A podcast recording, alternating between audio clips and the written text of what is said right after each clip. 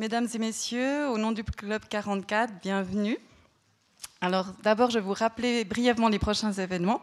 Le jeudi 7 novembre à 19h15, on vernira notre nouvelle exposition de photographie de Jimmy Gerber, Mirko Tamburini et Raphaël Texera, intitulée Avant-après. Alors, ces trois fondateurs d'une agence de communication intitulée Brief, qui vont transposer les processus de transformation d'une image d'un produit brut un produit fini, mais il transpose ce procédé à la transmission d'un message sociétal fort. Format spécial 75e oblige, on n'aura pas la traditionnelle formule vernissage et conférence en lien, mais une soirée hybride où le vernissage se fond avec une installation performative par trois danseurs, Laura Belgrano, Sylvia Pellegrini et Pierre-Yves Diacon, intitulée Les vestiges du présent, qui vont essayer d'incarner cette question de la transformation et ils vont transformer radicalement le dispositif dans cette salle. Vous risquez de vivre le Club 44 comme vous ne l'avez jamais vu et prendre acte vraiment déjà dans l'architecture de cette dimension pensée pour créer le mouvement. Ainsi, vous avez compris peut-être que ce soir, c'est la dernière soirée de l'exposition de Marc Renault, que je vous invite vivement à aller voir sur les Cimaises, qui est une exposition qui veut mettre en lumière les dessous sombres de l'électricité un peu à la démarche de François Jarige, que je remercie déjà vivement d'être sur scène, qui ce soir, lui, nous parlera des zones laissées à l'ombre du grand récit de la modernité. Je continue les remerciements. D'abord à la librairie Payot, présente un partenariat précieux avec un choix de livres de notre conférencier et des livres un petit peu aussi sur la, thématique. Cette soirée s'inscrit dans un partenariat avec le lycée Blaise Sandrard et le Rotary Club de la Chaux-de-Fonds une formule magnifique qui marche à chaque fois. Je crois que c'est la dixième fois. Alors, merci infiniment à la direction du lycée Blaise Sandrard, Christophe Stavartz et Martine Walzer-Palomo et Michel Augsburger, les directeurs adjoints. Merci aussi aux enseignants pour ce choix très judicieux et aux élèves d'être présents en nombre ce soir. Merci encore une fois au Rotary Club d'offrir cette possibilité d'accueillir de si grandes figures ici au Club 44 et au lycée. Et j'invite, euh, je remercie, euh, salue la présence de son président John Boisard et j'invite Patrick Monnier sur scène pour quelques mots. merci. Alors je serai très bref. Au nom du Rotary de la Chaux-de-Fonds et de son président John Voisard, je souhaite la bienvenue aux élèves du lycée ainsi qu'aux membres du Club 44. J'espère que cette conférence, qui est le fruit d'une collaboration tripartite entre le lycée, le Club 44 et le Rotary, euh, saura tenir ses promesses, j'en suis sûr même. Et je vous souhaite donc une bonne soirée. Maintenant, j'invite Christophe Tavart, directeur du lycée Blaise Sandra. À mon tour de vous adresser quelques mots. Donc, je vous souhaite une très cordiale bienvenue et puis je m'empresse de remercier très chaleureusement le Rotary Club et le Club 44, sans lesquels ce moment magnifique que nous apprêtons à vivre n'existerait simplement pas. Donc, comme l'a rappelé Marie-Léa Zwalen, ce partenariat euh, entre nos trois entités existe depuis maintenant plus de dix ans. Euh, nous y sommes très attachés. Nous espérons qu'il pourra se perpétuer à travers les âges. Et puis, il a toujours donné lieu à des rencontres euh, somptueuses qui nous rendent assurément moins ignorants et un peu plus euh, lucides. Euh, parce que notre euh, but, c'est chaque fois d'inviter des penseurs, des scientifiques qui ne sont pas réfugiés dans leur tour d'ivoire, mais qui abordent des thématiques qui sont, je crois, en prise directe avec le monde dans lequel nous vivons, le monde dans lequel nous, nous évoluons. Et donc c'est un, immense plaisir ce soir d'accueillir l'historien euh, François Jarige. Je crois que son regard d'historien est particulièrement affûté. Et si vous connaissez un peu son œuvre, vous vous rendez compte que les angles d'attaque qu'il euh, choisit systématiquement sont des angles d'attaque qui nous amènent à, revisiter littéralement des pans entiers de notre histoire. Et, donc, euh, en le lisant et en l'écoutant ce soir, je suis absolument convaincu que vous serez amené à revisiter certaines euh, de vos représentations. Donc je me réjouis infiniment de cette soirée en votre compagnie. Euh, je vous souhaite euh, le meilleur moment possible. Et puis je remercie infiniment encore une fois François Jarich d'avoir accepté notre invitation. Une bonne soirée à toutes et à tous.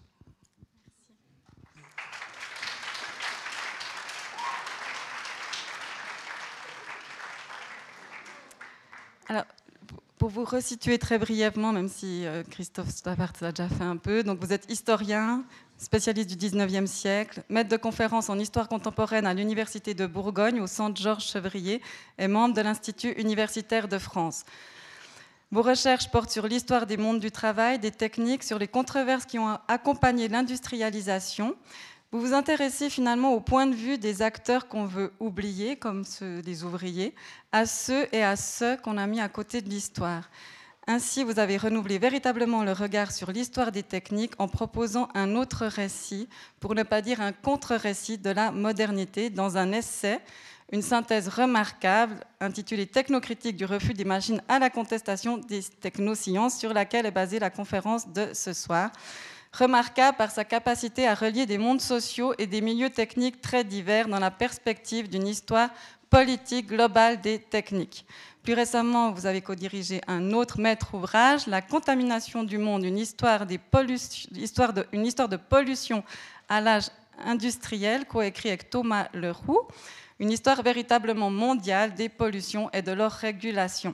Alors que cette saison, un focus particulier est mis sur les questions apparemment insolubles de la crise écologique, il me tient à cœur de relever que M. Jarige revendique dans son livre un engagement au présent et le recours à l'épaisseur historique pour briser la, croyance qu'il n'y a pas d'alternative aujourd'hui entre le progrès technique et catastrophe annoncée ou le retour en arrière est la barbarie, afin d'ouvrir des perspectives pour l'avenir, car l'histoire des technocritiques, c'est précisément l'histoire d'alternatives, comme j'imagine nous allons le voir ce soir.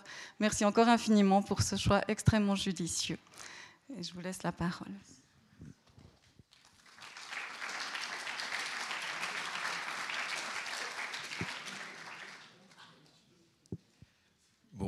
Eh bien, bonjour à tous. Euh, merci beaucoup pour euh, ces introductions très généreuses qui mettent évidemment un tout petit peu de pression sur euh, le conférencier, puisque donc, vous vous attendez à un moment magnifique et à une conférence éclairante pour le présent. Donc, je ne sais pas si je vais pouvoir tenir ce pari, mais en tout cas, on pourra en discuter après.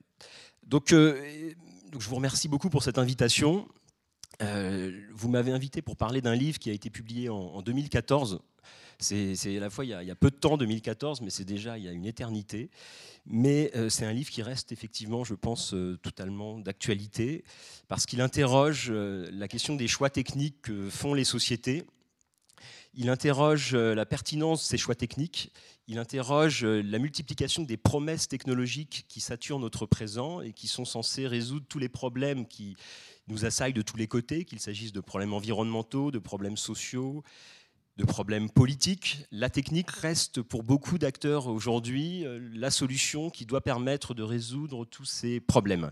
Et effectivement, la technique est sans doute une partie de la solution face à nos problèmes, mais ce qu'un philosophe américain appelle le solutionnisme technologique, c'est-à-dire le fait de s'en remettre toujours à des solutions techniques pour résoudre nos problèmes, qui sont d'abord des problèmes sociaux, des problèmes d'organisation collective, ce solutionnisme technologique pose, je crois, beaucoup de problèmes et je pense qu'on aura l'occasion d'en discuter dans la deuxième partie de la conférence. Donc je vais d'abord, comme vous l'avez dit, je suis historien, historien du 19e siècle, et ce livre est assez peu raisonnable parce que c'est un livre dont je suis sorti de mon seul champ de spécialité pour tenter un, un essai un peu plus global qui tire les fils jusqu'au présent. Et c'est jamais facile dans une époque où on est de plus en plus tous quand je dis tous, c'est les universitaires, les chercheurs, de plus en plus repliés dans nos champs de spécialité extrêmement, euh, de plus en plus étroits. C'est difficile en fait de, tirer les fils jusqu'au présent quand on est historien et d'engager une, discussion sur euh, ce qui nous arrive aujourd'hui. Et c'est ce que j'ai essayé de faire avec ce livre, mais avec un regard d'historien, parce que comme beaucoup d'historiens, je suis persuadé que l'histoire, c'est une, une force explicative, a une force démystificatrice extrêmement puissante pour éclairer le présent. Donc il ne s'agit pas juste de dire que tout se répète en permanence, il s'agit de comprendre que notre présent est tissé de, multiples fils qui se sont euh, mis en place dans le passé, et comprendre ces fils est une manière peut-être de nous aider à nous orienter. Enfin, c'est le pari que je fais, je ne suis pas sûr que ça fonctionne toujours, mais on, verra ça. Dans euh, les récits historiques, il y a un type d'histoire qui euh, est plus qu'aucun autre modelé par un récit évolutionniste, par un récit linéaire, c'est l'histoire des techniques. Hein, l'histoire des techniques qui est souvent une histoire qui euh, s'intéresse aux vainqueurs, qui considère que ce qui est advenu devait nécessairement advenir. Et c'est une histoire qui euh, est à la fois, on va dire, évolutionniste, linéaire et héroïque c'est-à-dire qui euh, idéalise les acteurs du passé, qui considère que ce qui est arrivé devait nécessairement arriver et s'inscrit dans une continuité, dans une évolution euh, linéaire et inéluctable. Et le corollaire de ce type de récit évolutionniste et, héroïque des techniques, c'est de renvoyer toutes les opinions qui ont pu être euh, contraires, qui ont pu toutes les opinions critiques, toutes les opinions sceptiques sur les projets technologiques du passé qui se sont finalement imposés, comme des discours à contre-courant de l'histoire, comme des discours vains, comme des discours sans intérêt, renvoyant à des acteurs euh, qui n'ont pas compris euh, euh, le sens de l'histoire, renvoyant à des acteurs qui seraient soit archaïques, soit rétrogrades. Et mon projet, tout simplement, dans ce livre, a été d'essayer de prendre au sérieux ces discours critiques qui, dans les récits historiques, les récits historiques habituels sont considérés simplement, ou sont pas considérés, sont renvoyés euh, à la marge, sont repoussés comme des discours sans signification et comme étant... Euh, donc en fait, j'ai essayé de redonner la parole à ces vaincus de l'histoire des techniques, à tous ces acteurs qui ont exprimé des opinions euh, sceptiques à l'égard des évolutions du passé. Donc, mon projet dans ce livre était double. C'était de faire une histoire, vous avez dit une contre-histoire. On pourrait dire effectivement une contre-histoire, hein. c'est-à-dire une histoire qui essaye de penser les débats et les incertitudes donc qui essaye de réintroduire de l'incertitude dans le récit de l'histoire de des techniques, en prenant en point de vue, le point de vue de la diversité des acteurs qui se sont exprimés, y compris de ceux qui étaient opposés à des choses qui peuvent nous paraître aussi évidentes qu'aujourd'hui que le chemin de fer. Vous voyez une image d'une locomotive qui euh, semble euh, dérailler là, sur la couverture du livre ou contre les presses mécaniques dont je reparlerai dans cinq minutes, qui euh, ont permis de démocratiser le savoir. Et j'ai essayé de comprendre ce que les acteurs qui s'opposaient à ces évolutions disaient et faisaient en s'opposant à ces évolutions. Donc il s'agit de penser les incertitudes du passé, et il s'agit aussi de tenter de faire ce que l'historien Edward Thompson appelait une histoire par en bas. C'est-à-dire une histoire qui ne s'intéresserait pas uniquement aux vainqueurs, à ceux qui sont restés dans les récits dominants après coup, mais une histoire qui s'intéresse aux acteurs rendus invisibles, rendus euh, marginaux par les récits dominants. C'est donc une histoire qui essaye de complexifier l'histoire des techniques en montrant comment ces changements techniques du passé sont le fruit d'abord de négociations, de négociations incessantes. Comment les opposants ne sont pas juste d'absurdes retardataires ou d'absurdes personnages archaïques qui n'avaient rien compris, mais des acteurs qui ont aussi contribué à modeler, et peut-être à modeler dans un sens positif finalement ce qui est advenu. Donc c'est une histoire qui essaye de complexifier hein, le récit habituel des techniques en prenant en compte la diversité des points de vue, la diversité des euh, actions. Donc euh, euh, il faut aussi que je rappelle que le point de départ de ce livre, c'était une thèse de doctorat que j'ai soutenue dans les années 2000, en 2007, qui portait sur un phénomène très précis, qui était les, résistances, les oppositions ouvrières à la mécanisation du travail au tout début du 19e siècle. C'était une histoire autour euh, des, émeutes ouvrières qui prenaient pour cible des machines introduites dans différents ateliers. Dans les récits habituels de l'histoire économique, ces émeutes étaient considérées comme des espèces de réactions un peu ataviques, spontanées, de gens euh, ignorants qui n'avaient pas compris les enseignements de l'économie politique et les enseignements de, euh, euh, de l'histoire des techniques, justement. Et ces acteurs ignorants étaient en général relayés dans une note en bas de page rapidement comme une sorte de petit phénomène euh, périphérique, secondaire, qui n'éclairait pas le processus dominant. Or, dans cette thèse, j'avais essayé de comprendre précisément leurs actions en revenant à la base, en essayant de comprendre ce qu'ils faisaient, en essayant de comprendre leur répertoire d'actions, en essayant de comprendre leurs discours et leurs actions. Et donc, sur la base de cette euh, thèse, dont, je vais vous reparler brièvement, sur les briseurs de machines au début du 19e siècle, j'ai essayé d'interroger de façon plus ample, plus large, cette histoire des techniques en prenant le point de vue des opposants, des opinions sceptiques et des opinions contraires qui se sont euh, exprimées. Alors, comme je suis historien, je vais surtout parler du passé, je vais surtout parler des périodes assez anciennes et je vais garder pour la discussion les, questions sensibles du présent, puisque évidemment les discussions ne manqueront pas de porter sur les enjeux les plus euh, sensibles du présent, autour du numérique, autour de la robotisation et toutes ces questions-là qui euh, travaillent le débat public contemporain. Donc ce que je vais essayer de faire dans cet exposé, c'est juste remettre en perspective ces débats très contemporains sur les choix technoscientifiques actuels en essayant d'interroger, de les interroger à partir euh, d'une perspective historique. Donc, pour simplifier euh, à grands traits, parce que le livre est un peu trop gros et j'ai toujours du mal à, le résumer, j'aimerais d'abord rappeler que avant euh, le 19e siècle, avant le milieu du 19e siècle, globalement, avant le milieu du 19e siècle, globalement, euh, la technique n'existe pas. Ça peut paraître euh, peut-être étrange de dire ça comme ça. Le mot technique, hein, le mot technique est très peu utilisé. Donc euh, le mot technique, ça renvoie à l'étymologie grecque. La techné, ça désigne d'abord un savoir-faire, la maîtrise d'un savoir-faire, la technique. Si vous ouvrez des dictionnaires du XVIIIe siècle, à l'entrée technique, vous trouverez des définitions comme un savoir-faire et comme exemple, comme occurrence, vous trouverez par exemple l'art de se remémorer un poème. Donc la technique, c'est l'art de se remémorer un poème dans le dictionnaire Ferraud publié à la veille de la Révolution française. C'est-à-dire la maîtrise d'un savoir complexe. Mais ce savoir complexe ne renvoie pas nécessairement au monde productif, hein, à la mise au point de techniques de plus en plus puissante, de plus en plus euh, efficace pour produire quelque chose, produire une œuvre. Hein. Et le mot technique est très peu utilisé. Globalement, tout le langage qui caractérise aujourd'hui notre monde technique n'existe pas avant le milieu du 19e siècle. La technique, donc, c'est d'abord ce, ce sens-là, et en plus, c'est un terme très peu utilisé. Le mot innovation, il faut rappeler qu'avant le milieu du 19e siècle, le mot innovation est connoté très péjorativement. L'innovation, c'est d'abord ce qui introduit une perturbation, ce qui menace une société en mettant en cause, en, mettant en cause les situations établies. La technologie, la technologie, ça renvoie à à une science, c'est la science des arts mécaniques. C'est la volonté de systématiser. Donc c'est une science, d'abord la technologie dans le sens allemand, puis ça sera repris en français. La technologie, ça désigne l'art des opérations mécaniques, la compréhension complexe des opérations mécaniques. Donc tout le langage qui caractérise aujourd'hui nos processus matériels, nos processus techniques, n'existe pas. Il ne s'est pas encore stabilisé. Parce que le fonctionnement des sociétés, le progrès des sociétés n'est pas encore identifié au progrès de leur technique. Il existe, avant le milieu du XIXe siècle, un grand doute, une grande interrogation sur ce que sont les techniques, sur ce qu'elles peuvent produire, sur leur réalisation. Hein, donc, ça, c'est un point qui explique en partie pourquoi entre la fin du XVIIIe siècle et le milieu du XIXe siècle, le monde des techniques fait l'objet d'énormément de doutes, d'interrogations, de controverses, de conflits, de conflits parfois extrêmement virulents, d'interrogations très profondes, qui se manifestent par exemple dans le grand nombre de conflits sociaux qui accompagnent le changement technique dans le monde du travail durant toute la première moitié du, du 19e siècle.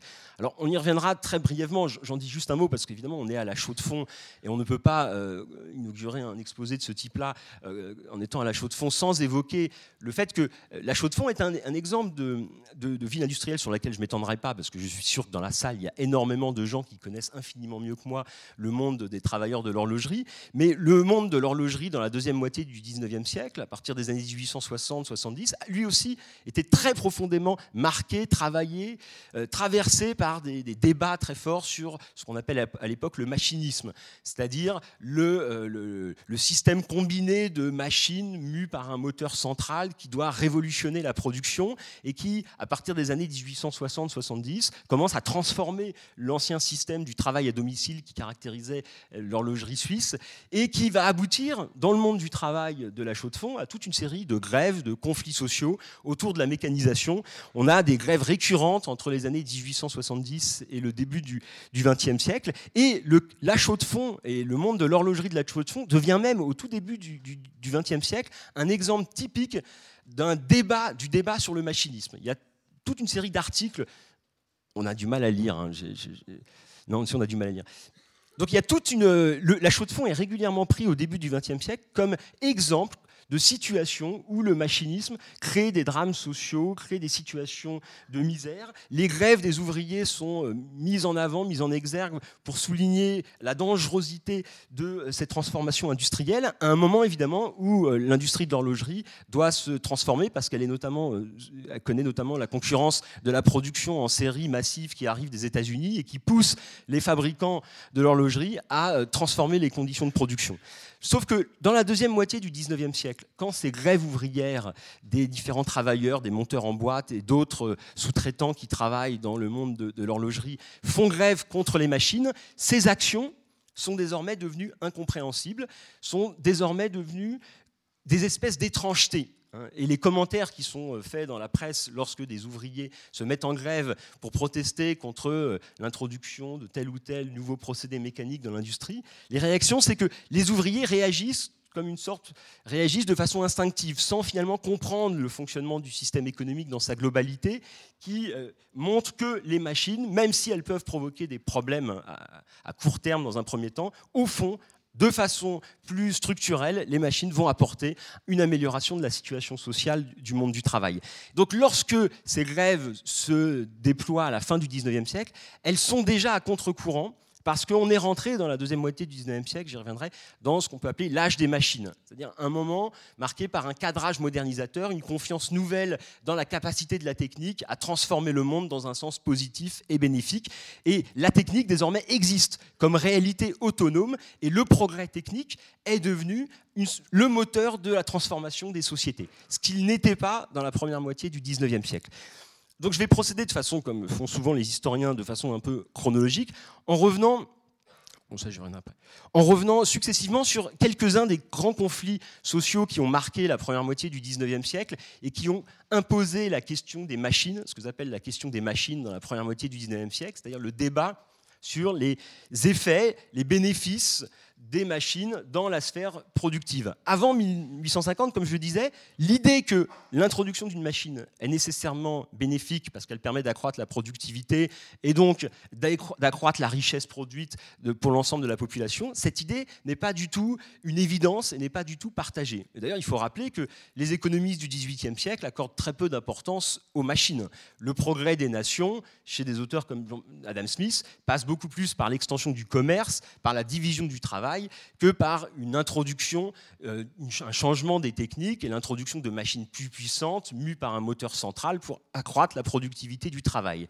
Donc dans la première moitié du 19e siècle, on est en quelque sorte dans un moment de doute, d'incertitude, où les conflits sociaux peuvent s'exprimer publiquement dans l'espace public, parce que l'idée même qu'une machine est nécessairement bénéfique et apporte nécessairement des avantages, cette idée-là n'existe pas, ne s'est pas encore stabilisée et n'est pas, encore, pas encore devenue une évidence pour la majorité de la population. Et de fait, dans la première moitié du 19e siècle, il existe des conflits de grande ampleur récurrents autour de l'introduction de nouvelles machines dans le monde du travail. J'en prendrai juste quelques exemples particulièrement euh, marquants comme euh, cet exemple des tondeuses de draps. Alors, je vais, vous parler de toute une série de vieilles machines qui ont disparu aujourd'hui, évidemment, mais la tondeuse de draps est une euh, machine, c'est sans doute une des premières grandes machines automatiques qui va euh, faire disparaître un groupe professionnel en seulement une génération au tout début du 19e siècle. Le tondage de draps, c'est l'opération qui vient à la fin du processus de production des draps dans l'industrie textile et qui consiste à, tondre au plus près les draps, les fils de laine qui dépassent pour rendre le drap extrêmement résistant, euh, pour rendre le drap imperméable. C'est-à-dire la qualité de ce travail, la qualité du produit dépend de la qualité de ce travail qui intervient à la fin du processus productif.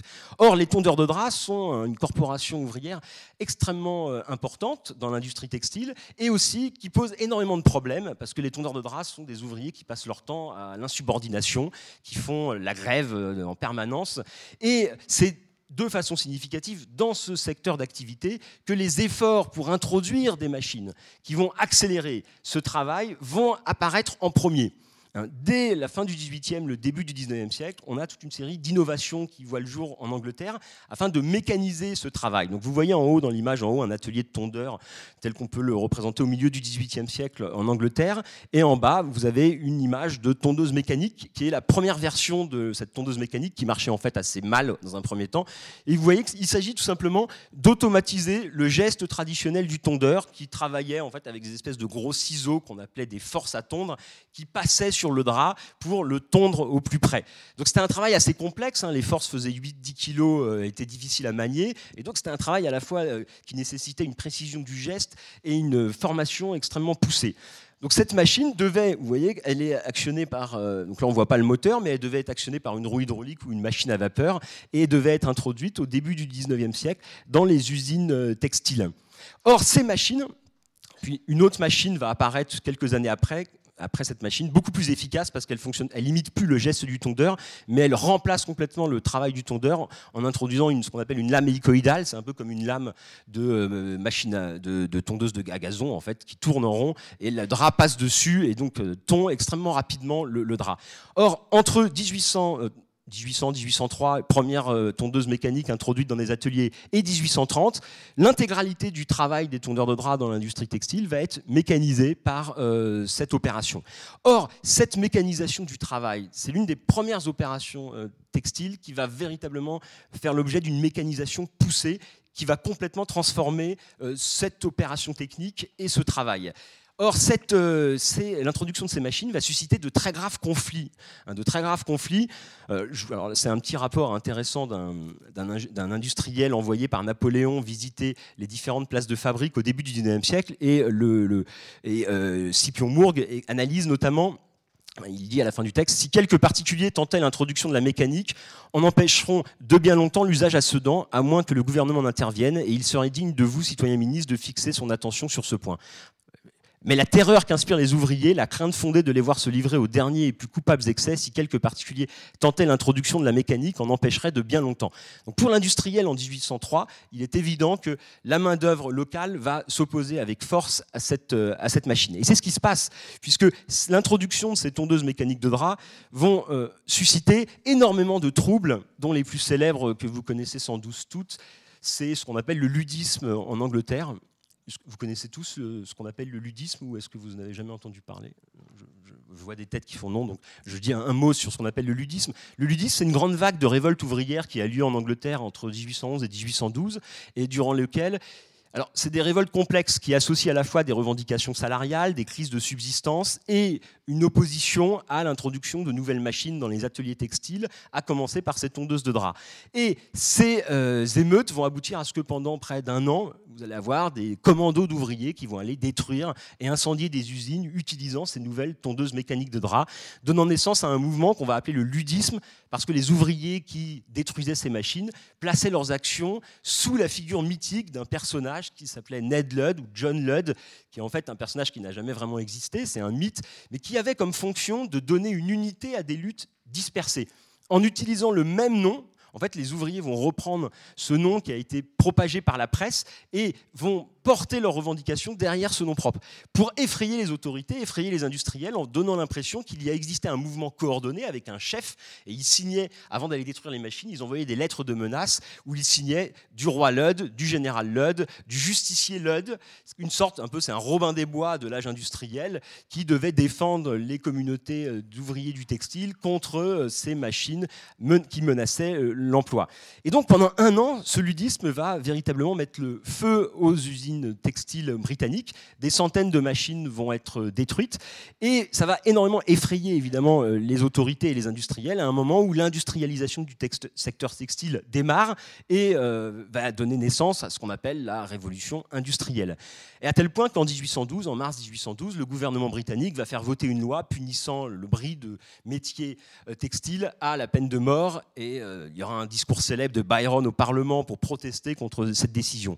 En tout cas, ces émeutes ont eu un écho considérable en Europe, puisque en 1811-1812, si vous lisez la presse en France, par exemple, la presse napoléonienne, toutes les semaines, vous avez des articles de la presse anglaise qui sont traduits pour décrire et qui racontent la geste de ces ouvriers brisant des machines en Angleterre. Alors évidemment, pour Napoléon, à une époque où il contrôlait étroitement la presse, c'était une manière de montrer à l'opinion française que l'Angleterre était à feu et à sang, au bord de la guerre civile, et donc que le pays allait s'effondrer, alors à une époque où l'Angleterre et la France étaient rivaux. Mais ça a contribué à donner une énorme visibilité à euh, ces luttes et à inquiéter les industriels et les autorités à un moment où la question de la mécanisation commence à se poser de façon de plus en plus forte comme une solution pour moderniser et euh, pour accroître la production et la productivité du travail. Vous avez euh, en France euh, lorsque ces tondeuses de draps, je dis juste ça encore une fois, lorsque en 1800, après 1815, après le retour de la paix en 1815, vous savez, ces tondeuses de draps vont peu à peu arriver en France et être introduites dans toute une série de places de fabrique, notamment euh, dans le sud du pays, qui à l'époque était une grande région industrielle euh, dans le Languedoc et dans le Dauphiné. Et ça va donner régulièrement naissance à des troubles, à des conflits parfois de très grande ampleur. Par exemple, là, vous avez le, schéma de l'émeute qui a lieu à Vienne, dans l'Isère, en 1819, puisqu'en février 1819, vous avez un fabricant de laine de la ville de Vienne, qui était un centre textile assez important à l'époque, qui décide d'acquérir en Belgique euh, des machines à tondre perfectionnées, hein, les fameuses tondeuses hélicoïdales avec la, lame qui ressemble à une machine à, une tondeuse de gazon. Ce qui est intéressant, c'est que ces tondeuses, à, draps sont aussi parmi les premières machines à être fabriquées de façon concentrée avec un marché européen, donc commercialisé euh, à l'échelle européenne.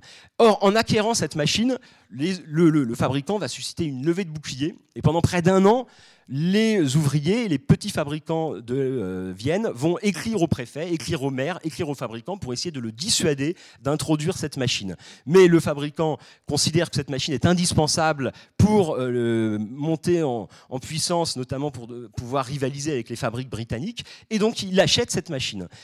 Alors évidemment, les autorités étaient conscientes que ça susciterait des troubles et la machine arrive à Vienne en février accompagnée par une escorte de gendarmerie.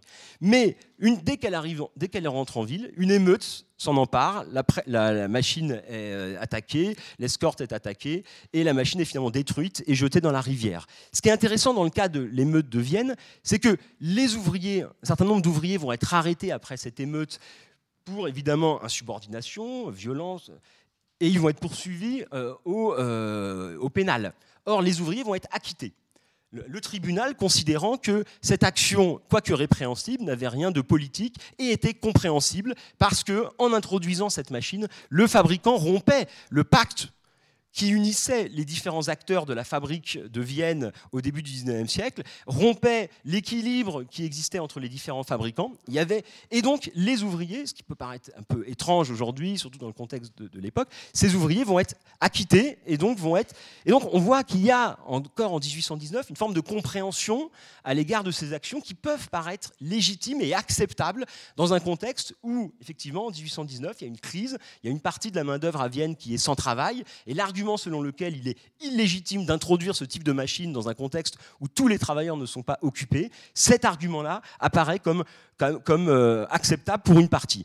Or, ce type de trouble, je vous ai parlé de la tondeuse de drap, mais évidemment, on pourrait parler de nombreuses autres émeutes qui prennent les mécaniques comme cible à l'époque. Ça, c'est les fameuses émeutes du capitaine Swing que vous ne devez pas connaître non plus, parce que c'est beaucoup moins connu que le ludisme, mais c'est des émeutes rurales qui s'attaquent aux premières batteuses mécaniques qui commencent à, circuler dans les campagnes du sud de l'Angleterre. Donc les batteuses, vous savez, une fois qu'on a récolté les céréales, il faut séparer les grains de la tige qui les porte. Ça, ça se faisait traditionnellement avec euh, de nombreux ouvriers qu'on appelait les batteurs au fléau. Or, euh, bon, je ne rentre pas dans les détails, mais euh, dans les années 1830, en Angleterre, on va mettre au point des batteuses mécaniques actionnées euh, soit par l'hydraulique, soit par des manèges assez peu par la vapeur à l'époque. Et en 1830, vous avez des centaines d'émeutes où les ouvriers, là aussi, vont détruire et incendier de façon nocturne ces batteuses mécaniques qui représentent en quelque sorte les premières machines introduites dans euh, le secteur agricole. Or, ces batteuses, évidemment, elles avaient comme fonction de remplacer les travailleurs pauvres des campagnes qui tiraient une ressource fondamentale de ce travail du battage pendant des périodes, au cours de l'automne notamment, où il y avait moins d'activités agricoles, moins de ressources pour la population. Donc on voit que cette question euh, des machines se pose dans des univers sociaux assez différents. Un dernier exemple que je voulais évoquer, parce que le temps file très vite, et quand le dernier exemple que je voulais évoquer, et qui est sans doute encore plus important parce qu'il a été beaucoup plus médiatisé, parce qu'il se place au cœur de l'espace public de l'époque, c'est en, en 1830, le 29 juillet 1830, à Paris, vous avez donc le 29 juillet 1830, c'est le dernier jour des Trois Glorieuses de juillet 1830, de la Révolution de juillet, 27, 28, 29 juillet 1830, qui renverse la monarchie des Bourbons pour mettre en place la monarchie dite de juillet. Or, le 29 juillet 1830, vous avez des euh, centaines d'ouvriers typographes à Paris qui décident d'aller briser toutes les presses mécaniques à vapeur qui avaient été introduites l'année précédente. Hein, les presses mécaniques, c'est des, euh, des grosses machines qui utilisent un cylindre pour imprimer à la place des anciennes presses de Gutenberg qui reposaient sur le système de, à pression. Là, vous voyez tout ce que c'est les vieilles presses de Gutenberg, qui avaient peu changé depuis l'époque de Gutenberg, même si les presses, en fait, s'étaient modernisées déjà. Notamment, on avait amélioré les techniques de fabrication, on avait amélioré les matériaux, les presses étaient de plus en plus en fer. Or là, la presse mécanique à vapeur accélère considérablement le processus de production des imprimés. C'est assez logique que ça soit d'ailleurs introduit en Angleterre au début. La première presse mécanique à vapeur, elle est introduite en Angleterre en 1814 dans les ateliers du journal Le Times, qui est le grand quotidien euh, euh, britannique de l'époque, qui a un problème, c'est qu'il commence à tirer à de nombreux exemplaires et il faut des, des ateliers pléthoriques de pressiers et de compositeurs pour pouvoir chaque jour tirer le journal du Times. Et donc, le propriétaire du Times fait introduire cette machine. D'ailleurs, il l'a fait introduire de façon clandestine la nuit pour ne pas susciter l'hostilité de sa main-d'œuvre, en promettant aux ouvriers de les garder ou de leur trouver un travail dans d'autres ateliers d'imprimerie de la capitale pour éviter que ne ressurgissent des troubles comme ceux qu'on avait pu observer en 1811 et 1812 dans les centres textiles. En tout cas, ces machines commencent à être importées par les grosses imprimeries des années 1820 et euh, dans les années, à la fin des années 1820, toute une série d'imprimeries, l'imprimerie nationale, mais aussi les imprimeries des grands journaux parisiens, commencent à acquérir ces machines. Or, en 1800, à la fin, donc en 29 juillet, toutes les machines introduites à la fin, de euh, à la fin des années 1820 sont détruites dans la capitale. Ce qui suscite, euh, et euh, alors, alors, ce qui va susciter un énorme débat, évidemment, puisque là, on n'est pas dans des villes textiles un peu à l'écart, on est au cœur de la capitale, au cœur du processus révolutionnaire. En plus, il y a un paradoxe, c'est que la révolution de juillet 1830 s'est faite au nom de la liberté de la presse, contre une décision de Charles X qui visait à restreindre la liberté de la presse. Et donc, les ouvriers, en détruisant ces presses mécaniques, vont être accusés non, de restreindre, de limiter la liberté euh, de la presse, de limiter aussi le processus d'instruction. Alors que, et ce qui est l'autre particularité, c'est que ces imprimeurs typographes, ce sont des ouvriers d'élite. Hein, ce sont des travailleurs très qualifiés, des travailleurs qui savent s'exprimer. Or, à l'après cet événement du 29 juillet 1830, les ouvriers vont justifier la destruction, ce qu'on trouve assez difficilement dans les villes textiles que j'ai évoquées. Là, les ouvriers vont écrire des brochures pour expliquer pourquoi est-ce qu'ils ont détruit les presses mécaniques. Ou dans ces brochures, ils élaborent une véritable réflexion sur les raisons qu'il y a à ne pas utiliser ce genre de machine. 1830, il faut rappeler que c'est un contexte de grave crise économique. près d'un tiers de la main-d'œuvre dans les imprimeries parisiennes est au chômage, ce qui explique d'ailleurs en partie la révolution de juillet. Et ces ouvriers expliquent dans ces brochures, dans ces pétitions qu'ils envoient à la presse, pour répondre à ceux qui disent que ces imprimeurs typographes sont des archaïques, ignorants, détruisant le moyen qui va permettre d'émanciper les peuples par un élargissement de l'accès à l'écrit. Ces ouvriers expliquent que ces mécaniques sont effectivement des prodiges, sont intéressantes, mais ce n'est pas parce que c'est des prodiges mécaniques qu'elles doivent être utilisées dans un contexte où une grande partie de la main-d'œuvre est sans travail. Et donc il y a tout un répertoire d'arguments qui va être mis au point pour contester ces machines à imprimer. L'argument de la qualité, et euh, dans le contexte de l'époque, c'est très juste. Hein. Les premières presses mécaniques fonctionnent assez mal, produisent des productions imprimées de très mauvaise qualité. alors, dans le métier de typographe, la question de la qualité de la production, du savoir-faire est un élément fondamental de l'identité professionnelle de ces acteurs. Vous allez avoir des arguments sur le travail, le chômage produit par ces machines qui sont indéniables puisque ces mécaniques accroissent considérablement la productivité du travail et aboutissent à supprimer de nombreux ouvriers précieux. Et Dès le 15 août 1830, quelques semaines après cette destruction, le roi Charles X d'ailleurs prend une décision de restauration des presses mécaniques qui avaient été détruites. D'emblée, les ouvriers euh, décident d'une grève générale qui va durer plusieurs semaines, à la fin du mois d'août et au début du mois de septembre 1830. Vous avez tous les imprimeries, toutes les imprimeries parisiennes qui utilisent des presses mécaniques sont mises en interdit. Ce qui va susciter là encore un énorme scandale, un énorme débat dans l'opinion publique et une querelle. Mais ce qu'il faut bien voir, c'est que les ouvriers répondent sur un pied d'égalité à ceux qui expliquent pourquoi ces machines sont préférables. Alors là, vous avez, alors évidemment, au début de l'année, à la fin de l'année 1830, vous allez avoir une, sorte de, On va expliquer aux ouvriers pourquoi ils ont tort de briser les machines, pourquoi ils sont il est absurde de briser des machines et pourquoi ces machines vont bénéficier à la main-d'œuvre comme au reste des consommateurs en diminuant l'accès, en diminuant le prix évidemment de l'accès aux imprimés. Là, vous avez un exemple de ces stratégies de disqualification de ces ouvriers imprimeurs au début de l'année 1830. C'est une gravure qui est publiée à la fin de l'année 1830 qui se moque en fait des euh, manifestations d'imprimeurs du mois de septembre en les représentant en gras cuisinier. Hein, vous voyez sur la barnière au milieu, il y a marqué plus de tourne-broche mécanique ou la mort plus de tourne-broche mécanique ou la mort. En fait, c'est une référence directe aux ouvriers typographes. Donc on représente là les ouvriers typographes en gras cuisiniers illettrés qui font des fautes d'orthographe, ce qui est évidemment pour les imprimeurs typographes une, insulte. Alors, ce qui est, euh, alors, l'article, le titre de la gravure, c'est Nouvelle interprétation de l'article 14 de la charte la charte prohibe les tournebroches mécaniques parce que dans leur justification, les ouvriers expliquaient qu'ils avaient un droit constitutionnel à s'opposer aux machines parce que dans l'article 14 de la charte de 1814, il est précisé que l'État peut sacrifier une propriété privée en cas d'intérêt public. Et là, pour les ouvriers, dans le contexte de crise de l'année 1830, l'utilisation de ces machines va à l'encontre de l'intérêt public et de l'intérêt collectif du monde du travail. Euh, ces, violences vont susciter un véritable scandale dans les années 1830, dans les années qui vont, qui vont suivre, et rester très profondément dans les, dans les mémoires par la suite, d'autant plus qu'en 1848, le, au mois de février 1848, lorsque la République est proclamée et que le droit au travail est proclamé en France, vous allez avoir une nouvelle série de, de soulèvements, d'émeutes contre les machines, notamment à Paris, où des imprimeurs typographes vont aller à nouveau détruire des presses mécaniques, mais cette fois ils vont être immédiatement arrêtés, euh, disqualifiés euh, et, devenir complètement inaudibles parce qu'en 1848, on est rentré désormais dans l'âge des machines, dans l'âge d'une période de confiance nouvelle, dans la puissance des machines et leur capacité à résoudre euh, les problèmes sociaux. Alors, dans la première moitié du 19e siècle, cette question des bris de machines, cette question des oppositions populaires au euh, grand machinisme qui se déploie dans différents secteurs dans, l'industrie, va euh, être au cœur de nombreux débats, de, nombreuses querelles, de nombreuses polémiques qui vont je crois, euh, jouer un rôle très important et qui vont faire naître le cadre dans lequel on pense désormais le progrès technique.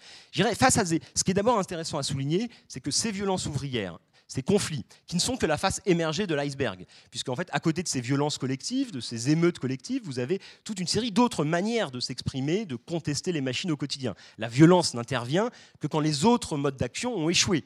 Hein, les ouvriers ne détruisent des machines que quand les demandes pacifiques, les pétitions, les tentatives pour négocier de façon plus pacifique ont échoué. Hein, et donc il y a plein d'autres euh, formes de négociation, de discours technocritiques dans le monde, dans les classes populaires de la première moitié du 19e siècle. Exemple, en 1848, c'est tout à fait fascinant d'étudier les pétitions envoyées aux différents pouvoirs euh, demandant, il y a toute une série de revendications pour demander l'interdiction des machines. Je pense à une, pétition d'une ouvrière en 1848 qui demande par exemple que les nouvelles machines soient remisées au musée.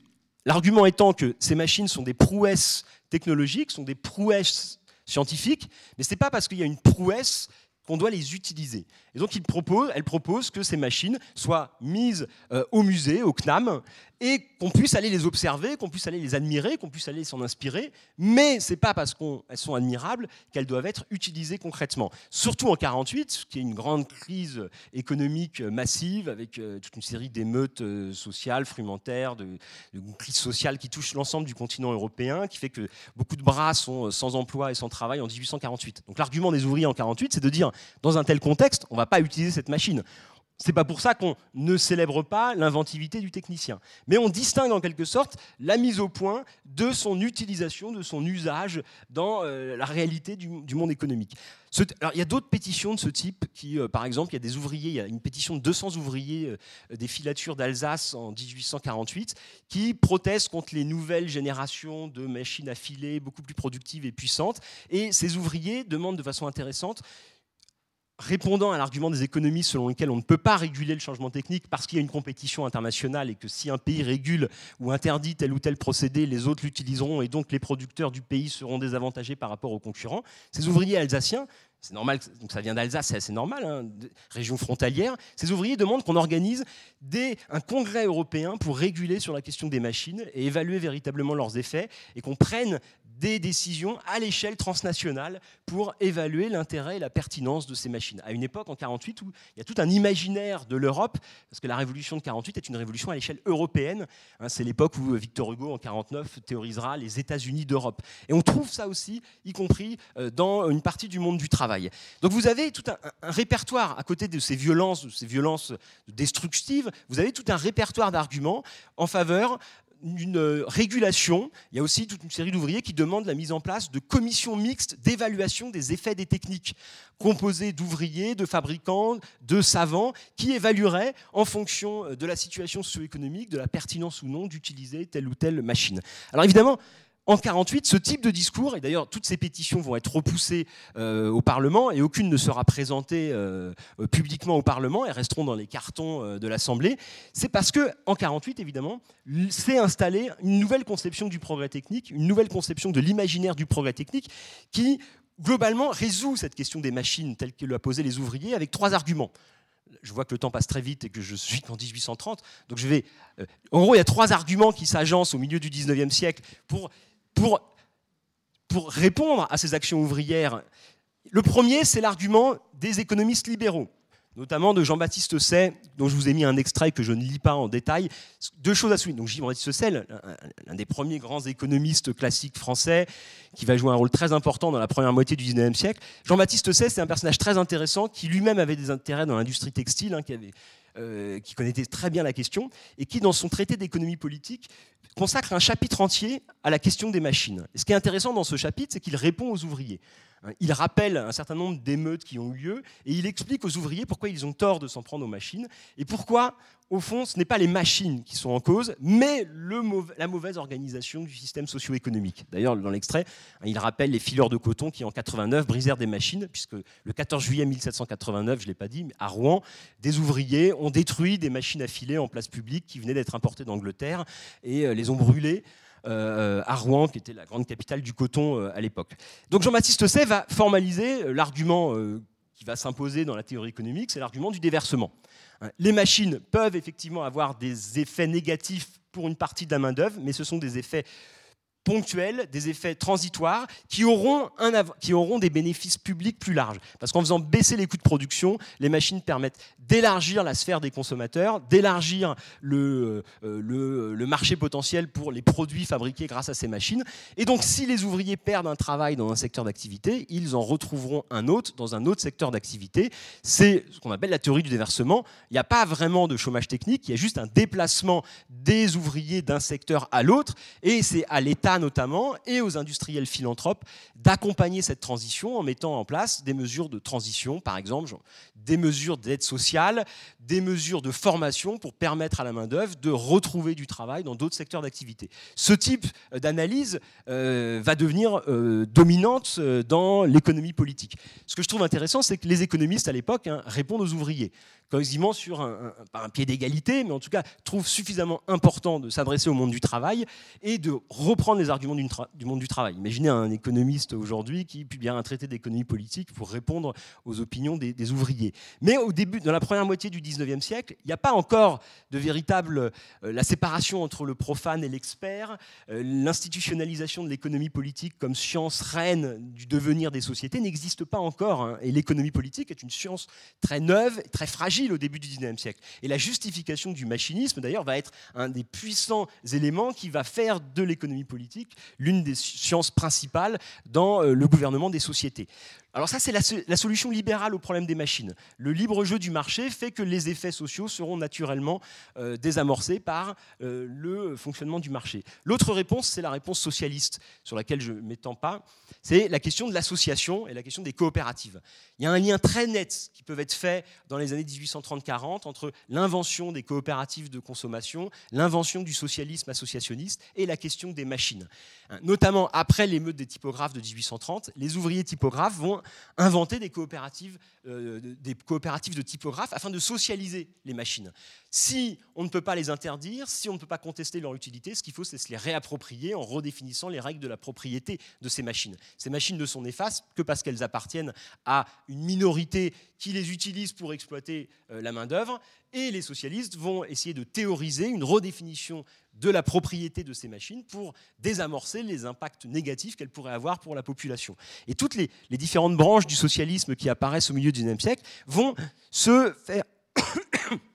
excusez-moi, vont se faire les défenseurs euh, forcenés du machinisme. Alors, je n'ai pas le temps de développer, mais on pourrait évoquer de nombreuses choses, mais j'évoquerai juste Cabet, qui est exactement contemporain de cette époque. Étienne Cabet, que vous connaissez peut-être pas, euh, il est moins connu que Karl Marx, mais à l'époque, il est beaucoup plus connu que lui. C'est euh, le fondateur du communisme icarien, auteur d'un ouvrage euh, à succès en 1840 qui s'appelle Le voyage en Icarie, qui est une sorte de fable utopique. En gros, c'est le récit d'un aristocrate anglais qui fait naufrage sur une île et qui découvre une société utopique, communiste, où tout a été collectivisé où euh, tout appartient, euh, il n'y a plus de propriété privée. Or, ce qui est fascinant dans l'utopie communiste de Cabet, très populaire à l'époque, c'est que c'est une utopie extrêmement productiviste, dans le sens où les machines sont partout, les machines fabriquent tout, et la théorie de Cabet, c'est que l'ouvrier doit devenir le maître des machines, et grâce aux machines, l'ouvrier sera déchargé de toutes ces tâches compliquées pour devenir un simple euh, ordonnateur de machines. Il dit même l'ouvrier va devenir un directeur de machines. Et donc, et Cabet s'adresse directement lui aussi aux ouvriers et formule son modèle communiste et son image de la société communiste future à partir aussi des représentations que les ouvriers se font du machinisme. Troisième manière de requalifier la question des machines au milieu du XIXe siècle, c'est la question politique, pour le dire vite, et la République. La troisième façon de désamorcer la question des machines, c'est d'installer la République. Donner le pouvoir au peuple reconnaissez la souveraineté populaire et le suffrage universel, et il n'y aura plus de problème des machines. Puisqu'à partir du moment où tous les intérêts des individus sont représentés dans l'institution politique et à l'intérieur des institutions représentatives, les machines cessent d'être aux mains d'une minorité pour être au service de la majorité.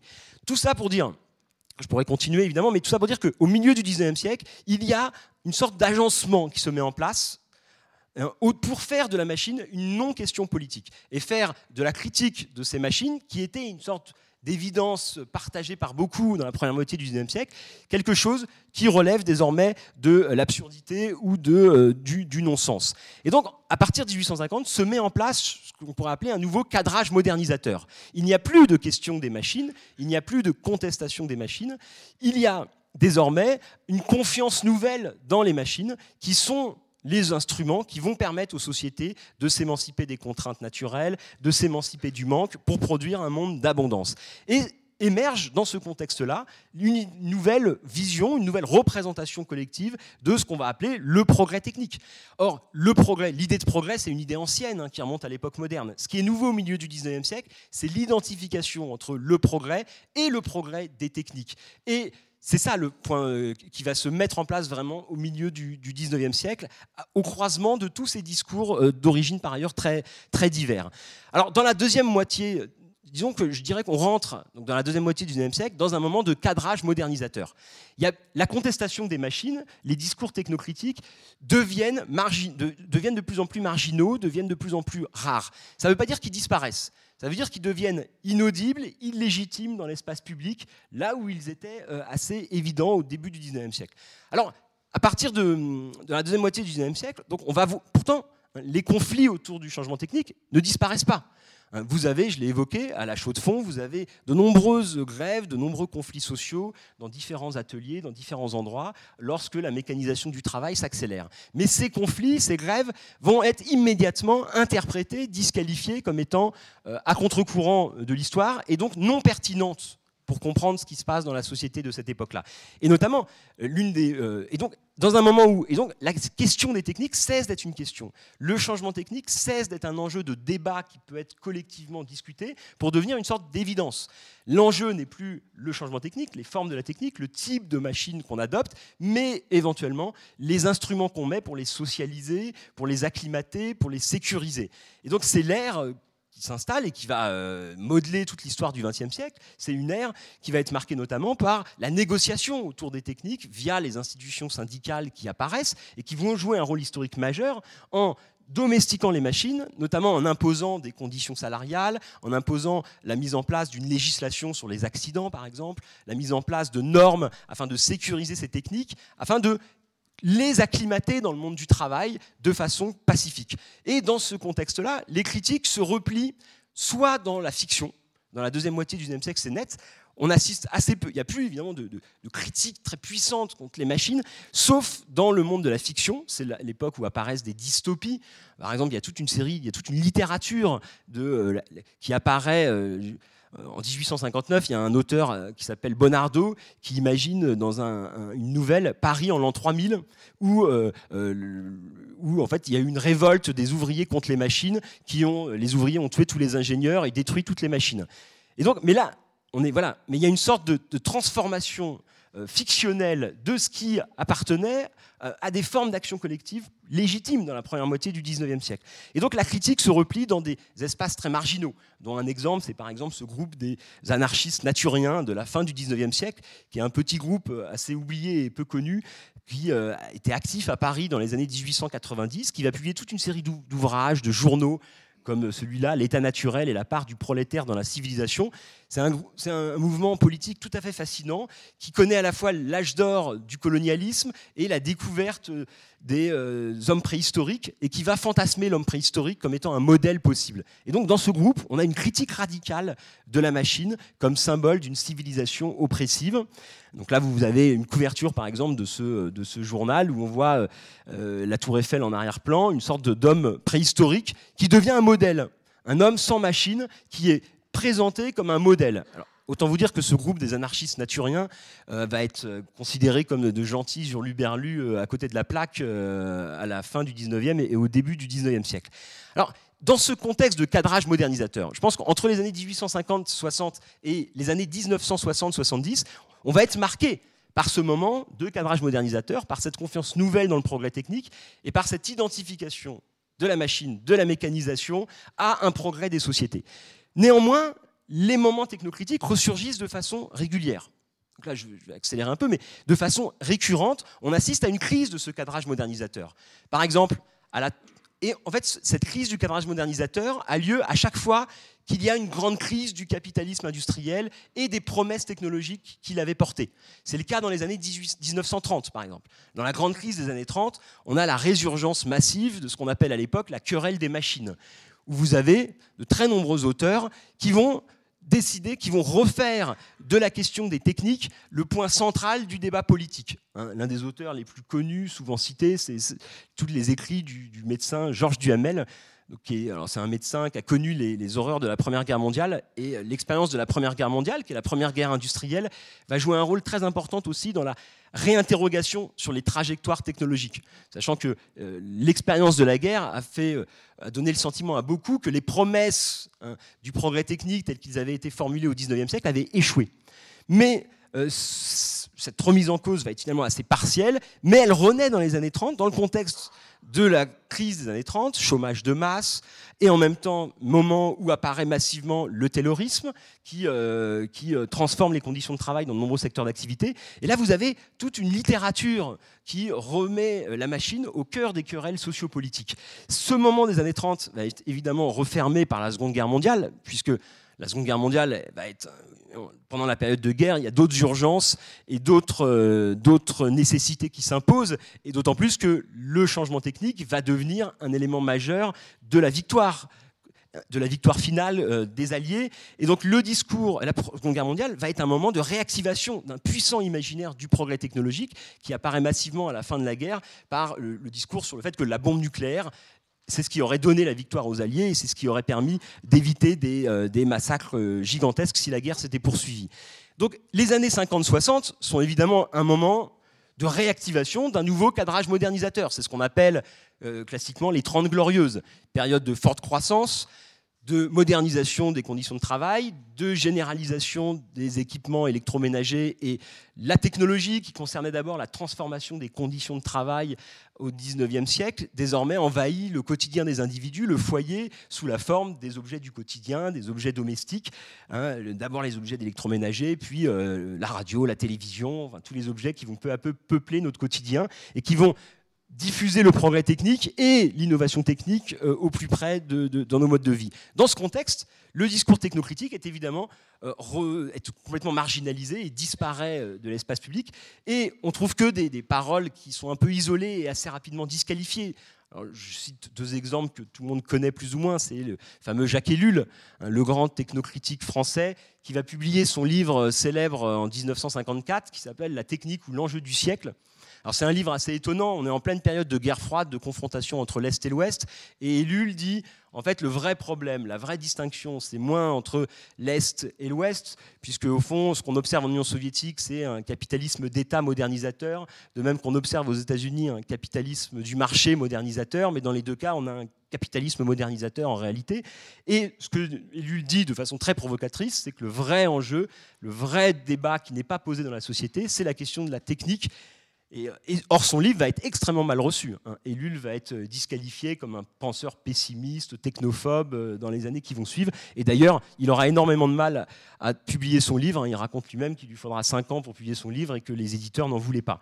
L'autre ouvrage majeur de cette époque qui va passer qui va être très peu connu, très peu diffusé à l'époque, et qui va être redécouvert massivement, euh, qui est redécouvert massivement euh, aujourd'hui, c'est le livre de Gunther Anders, je ne sais pas si vous connaissez Gunther Anders, le, grand philosophe allemand, élève d'Heidegger, euh, mari de Hannah Arendt, et qui va être euh, profondément heurté par l'expérience de la guerre et notamment l'explosion des bombes nucléaires. Anders, il est célèbre aussi parce qu'il a entretenu une correspondance avec le militaire qui a largué les bombes sur Hiroshima et Nagasaki. Et il va élaborer toute une sorte de, méditation, de réflexion philosophique sur euh, la technique, ce qu'il appelle l'obsolescence de l'homme. L'obsolescence de l'homme, c'est ça en fait pour lui, dans la modernité euh, industrielle et technologique, l'homme est devenu obsolète parce qu'il est dépassé par ses propres créations techniques et par ses propres réalisations. C'est ce qu'il appelle la honte prométhéenne. Que dans euh, le contexte des années 50, l'homme est désormais tellement dépassé par ses propres créations qu'il euh, devient, il devient il appelle ça la honte prométhéenne. Or, ces ouvrages ont très peu d'écho dans les années 1950-1960 le nouveau mouvement technocritique qui va émerger, c'est les années 70. Dans les années 1970, vous allez avoir, après le, cadrage modernisateur des Trente Glorieuses, une résurgence du débat sur les techniques. À un moment, dans les années 50-60, la question des techniques ne se posait pas dans l'espace public. La question qui se posait, c'était les formes de redistribution qui permettront de faire bénéficier le plus grand monde de ces réalisations techniques. Mais la technique était neutre en elle-même. Ce qu'il fallait penser, c'était ses usages et ses formes d'appropriation pour permettre le, euh, bonheur maximum pour le plus grand nombre. Or, dans les années 70, on va assister là encore à un retour à une résurgence du débat sur la technique. C'est-à-dire, la technique elle-même fait l'objet de débat, les choix techniques eux-mêmes sont interrogés, et il s'agit d'ouvrir la boîte noire des technologies et de ce que font les technologies à la société. Alors évidemment, les années 70, c'est le moment du choc pétrolier, de la crise euh, environnementale, qui semble être directement le produit des grandes technologies de l'âge industriel. Et là, vous allez avoir une profusion d'analyses, de discours contre la technique qui vont souvent se cristalliser autour de cette grande machine symbolique de la nouvelle modernité qui est la centrale nucléaire et ses grandes manifs antinucléaires, mais qui prend en fait, qui dépasse de très loin la question nucléaire pour interroger nos choix techniques du passé, nos objets techniques. Et c'est d'ailleurs dans ce contexte-là que le mot technocritique est forgé par un philosophe qui s'appelle euh, un philosophe qui est également ingénieur, polytechnicien, c'est euh, Jean-Pierre Dupuis que vous connaissez sans doute parce que c'est un philosophe qui reste très actif, qui continue de publier aujourd'hui. Et Jean-Pierre Dupuis fonde une collection aux éditions du Seuil qui s'appelle Technocritique, hein, dont vous trouvez là un extrait de, euh, du manifeste théorique qui doit définir la ligne éditoriale de cette collection, où il propose de faire de la technique un problème. Hein, au-delà de ces appropriations, c'est la technique elle-même qui doit être interrogée. Et c'est dans cette collection au seuil que vont être publiés notamment tous les traités, euh, tous les traités, tous les écrits du philosophe Ivan Illich en faveur de, des technologies conviviales contre les technologies euh, qu'il appelle autoritaires. Puisque les années 70 sont aussi un moment d'interrogation très forte sur ce qu'on appelle les technologies alternatives. Et donc, dans les années, alors, ce moment technocritique très intense va être refermé à nouveau par un nouveau cadrage modernisateur qui apparaît dans les années 80-90 et désormais qui va être articulé à une nouvelle utopie technologique a, autour de l'informatique et du numérique.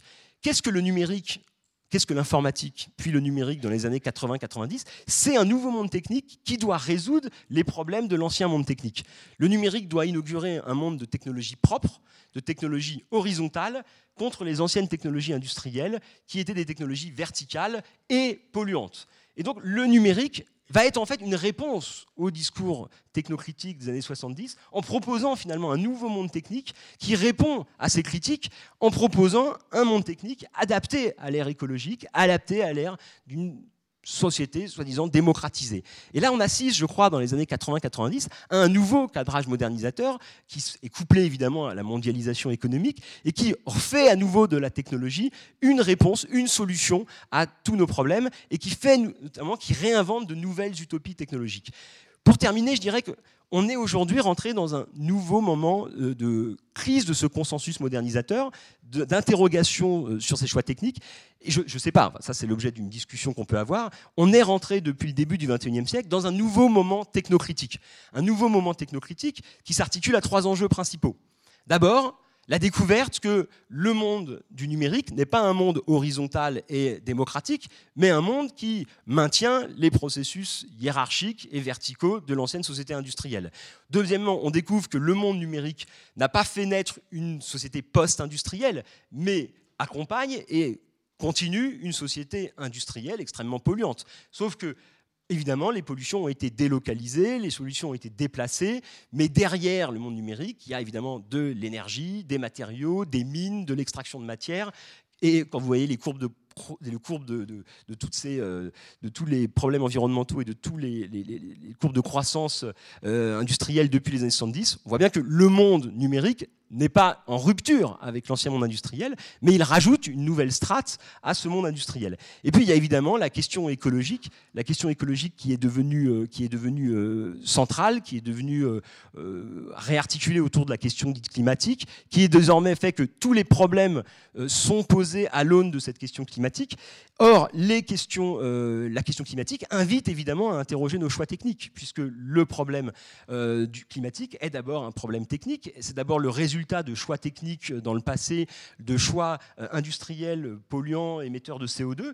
Et donc aujourd'hui, évidemment, la question qui se pose face à ces défis je ne parle pas de la robotisation et des nouvelles vagues d'automatisation liées à l'intelligence artificielle, mais qui s'articulent à, ces mêmes questions, qui fait qu'aujourd'hui, on voit ressurgir un moment technocritique avec un débat entre la possibilité, entre ce que ces nouvelles technologies, ce que ces nouvelles promesses technologiques peuvent apporter comme solution. il me semble qu'on en est là. Il y a deux manières de voir les choses. Il y a considérer que euh, la technologie et les promesses technologiques sont la réponse aux défis qui euh, se pose à notre société. Il y a une crise sociale, il faut robotiser et automatiser pour améliorer la compétitivité des entreprises dans un marché mondialisé. Il y a une crise écologique, il faut développer de nouvelles technologies afin de euh, sortir de la civilisation euh, du carbone et créer une société avec des technologies propres. Et de l'autre côté, ceux qui tentent de remettre en cause ces promesses comme étant en fait juste une nouvelle étape dans la vieille histoire de ces promesses technoscientifiques censées, euh, censées résoudre les problèmes qui se posent aux sociétés humaines. Et donc je crois qu'on est dans ce moment d'ambivalence, d'incertitude. Euh, on est sorti d'un moment de cadrage modernisateur unilatéral, sans doute, et le fait que vous m'invitiez pour parler de ça est peut-être un signe parmi beaucoup d'autres du fait que la question des technologies interroge, nous interroge tous, à la fois dans nos modes de vie individuels, dans nos choix collectifs et dans notre rapport au monde et, à l'environnement. Et euh, on est, c'est peut-être la chance du moment, hein, c'est que la résurgence de ce moment technocritique laisse peut-être ouverte des possibilités de réinventer d'autres mondes techniques qui soient moins, euh, moins prédateurs que ceux du capitalisme industriel fossile du XXe siècle. Voilà, je vous remercie pour votre attention.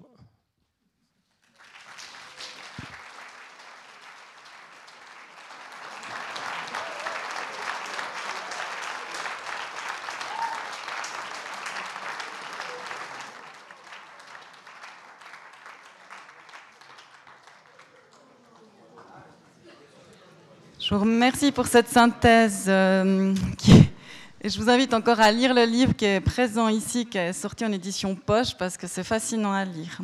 J'imagine qu'il y a beaucoup de questions.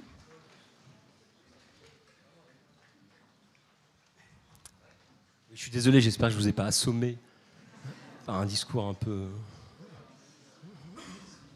Je n'ai pas commenté ces images, c'est les années 70, ça.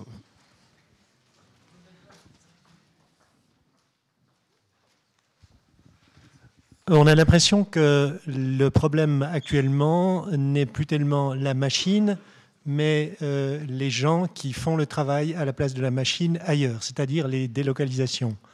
Qu'est-ce que vous pouvez nous dire euh, de votre regard d'historien sur ce problème-là? Sur les délocalisations?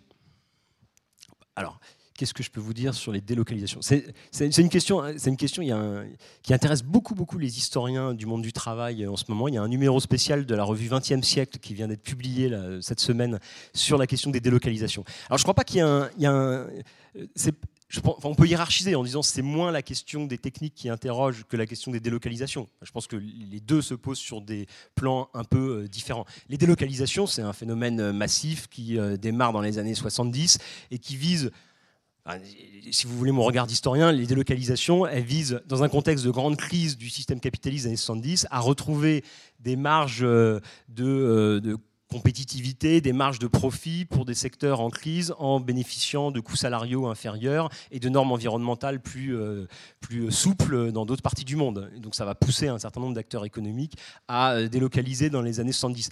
D'un point de vue technique, le lien entre ce que j'évoquais et la question de délocalisation qui me paraît intéressant, c'est que les délocalisations ont eu un intérêt majeur, c'est d'accompagner le processus de cadrage modernisateur des années 80-90. Parce que les délocalisations ont contribué à faire que les anciennes industries, les plus polluantes, celles qui étaient identifiées dans les années 70 comme euh, particulièrement euh, autoritaires, particulièrement dramatiques sur le plan social et environnemental, ces secteurs d'activité-là ont été déplacés dans d'autres territoires. Ça a contribué à donner le sentiment aux Européens qu'on vivait un moment de dépollution massive de notre monde et notre société, parce que les cheminées d'usines fumaient moins, parce que l'atmosphère des grands bassins industriels était moins polluée, puisque ces grands bassins industriels rentraient en crise et que les mines fermaient un peu partout. Et donc, on a, ça a contribué à justifier, à donner l'impression, effectivement, que le nouveau système économique qui naissait dans les années 80-90 était un système plus propre, moins polluant. Mais sauf que c'est une illusion, puisque ce système était plus propre uniquement parce qu'on a déplacé dans l'espace les pollutions. Là où elles étaient en Europe de l'Ouest, elles ont été en Asie.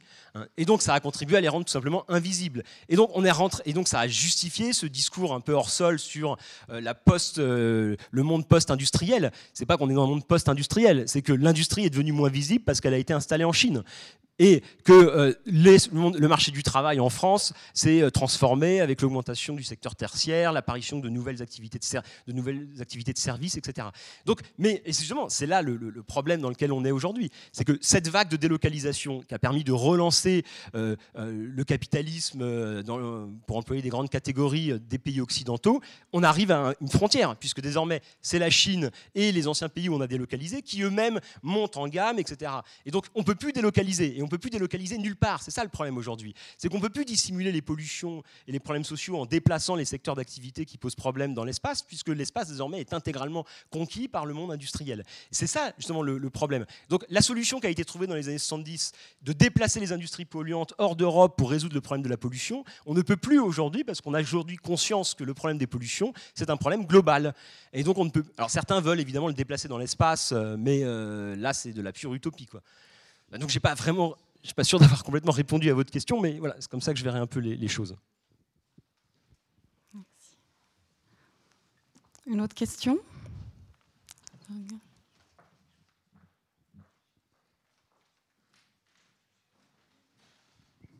Comment, euh, au fond, faites-vous la réflexion autour de ce qui devient un des grands problèmes de la société, l'ubérisation au fond de la, valeur travail, c'est-à-dire la, détérioration profonde et progressive de la valeur travail.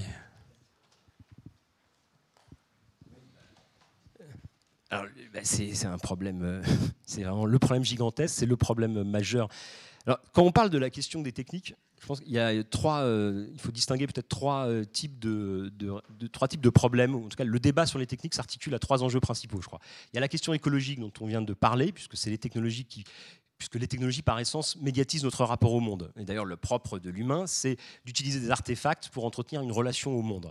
Donc, ces technologies, c'est elles qui produisent des pollutions. Le deuxième problème, c'est le problème du contrôle et le problème politique. Comment ces nouvelles technologies euh, mettent en place un système de surveillance généralisée, un contrôle intégral, et donc laisse ouvert la possibilité de nouveaux mondes totalitaires euh, auxquels Orwell n'aurait jamais pu imaginer. Et le troisième problème, c'est le problème du travail. Le problème du travail. La question technique, elle est articulée de façon classique avec la question du chômage. C'est-à-dire qu'on a un débat récurrent, on voit que c'était le même au début du 19e siècle avec Jean-Baptiste Say, sur le fait de, le débat pour savoir si la robotisation, les nouvelles logiques d'automatisation vont faire disparaître le travail. Jérémy Rifkin et plein d'auteurs depuis euh, les années 90 prophétisent régulièrement la fin du travail. Et en fait, ce qu'on voit bien aujourd'hui, c'est que l'enjeu, c'est sans doute moins la fin du travail que la l'éclatement, la disparition des, euh, euh, conventions qui avaient été mises en place à l'époque du Fordisme au XXe siècle, c'est-à-dire des formes de régulation, le contrat de travail, des modes d'organisation et de régulation du travail, fondés finalement sur une négociation entre le capital et le travail via les syndicats, etc. Et ça, c'est le compromis Fordiste qui s'est mis en place au XXe siècle. Or, le problème, c'est qu'aujourd'hui, on assiste à un éclatement de ce compromis Fordiste, à un éclatement de cet héritage qui faisait qu'on vivait dans des mondes du travail où il y avait une redistribution qui s'était mise en place. en tout cas, en Europe de l'Ouest. Et cette redistribution qui s'était mise en place, elle avait contribué à donner l'idée que le progrès technique serait finalement toujours bénéfique parce qu'on pouvait redistribuer les fruits du progrès technique. Sans voir qu'évidemment, cette redistribution en Europe de l'Ouest des fruits du progrès technique se payait aussi d'une exploitation d'autres populations, d'autres pays dans le reste du monde. Donc ce qu'on voit aujourd'hui, il me semble, avec l'ubérisation et plus généralement avec ces nouvelles formes d'organisation du travail, cet éclatement des anciens, des anciens contrats de travail rendus possibles par ces logiciels euh, et euh, ce fonctionnement de l'intelligence artificielle, c'est que on assiste à un éclatement en fait de ces régulations qui avaient stabilisé le capitalisme au cours du XXe siècle. Et cet éclatement, il vient du fait que précisément, on peut plus délocaliser ailleurs.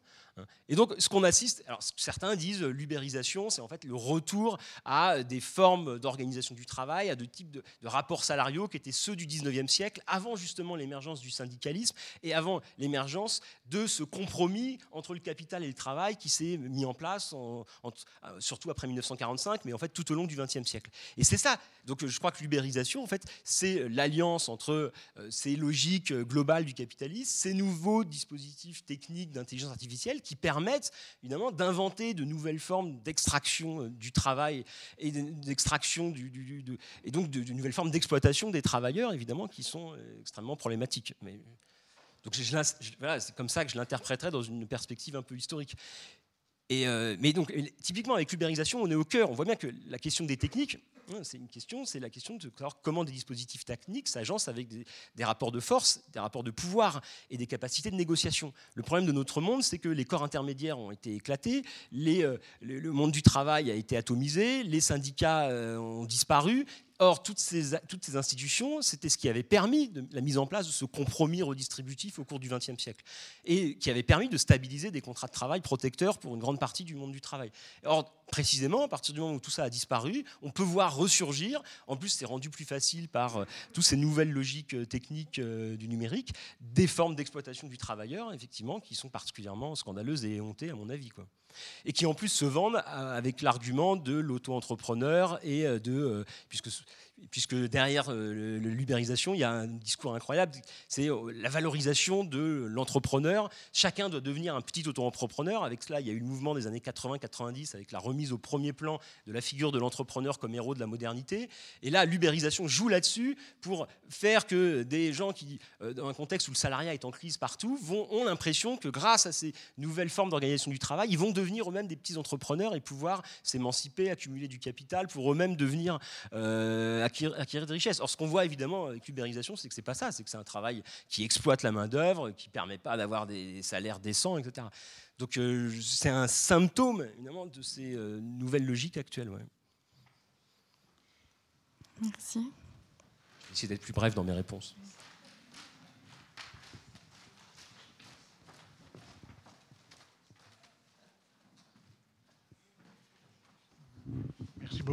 Il me semble qu'entre le XXe et le XXIe siècle, il y a un changement d'échelle considérable. Parce que si l'on considère que, grâce à des algorithmes, la spéculation boursière se fait à la vitesse de la milliseconde, que l'argent ne sert souvent qu'à produire de l'argent, il me semble que l'humanité a perdu la maîtrise de son destin et pourrait fort bien disparaître sans pouvoir réagir.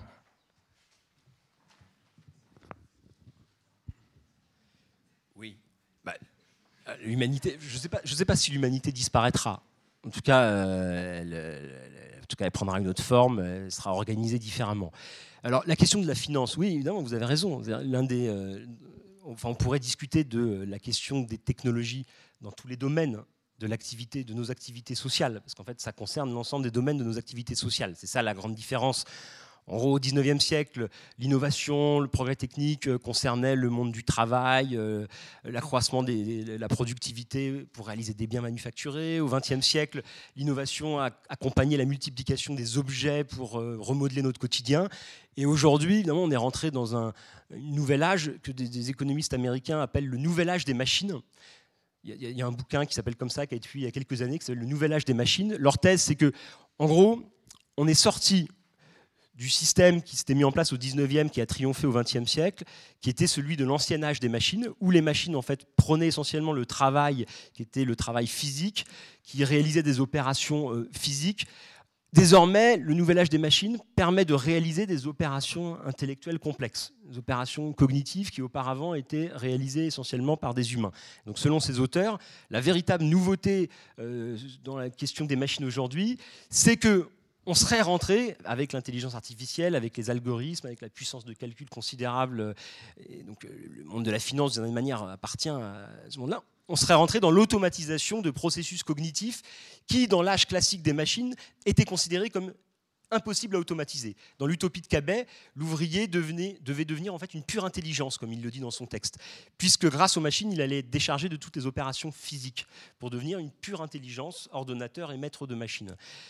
Euh, la complexité, évidemment, euh, aujourd'hui, c'est que les promesses de l'IA, alors évidemment, il faut faire la part entre ce qui relève de la réalité et des promesses dans le domaine de l'intelligence artificielle, puisque les spécialistes de l'intelligence artificielle passent leur temps à dire que ça n'existe pas et que c'est un mythe, l'intelligence artificielle. C'est essentiellement une formule qui a une vocation promotionnelle et publicitaire pour capter des crédits, susciter l'intérêt du public. Mais l'intelligence artificielle en tant que telle, ça reste d'un point de vue technique une utopie euh, qui n'est pas encore réalisée.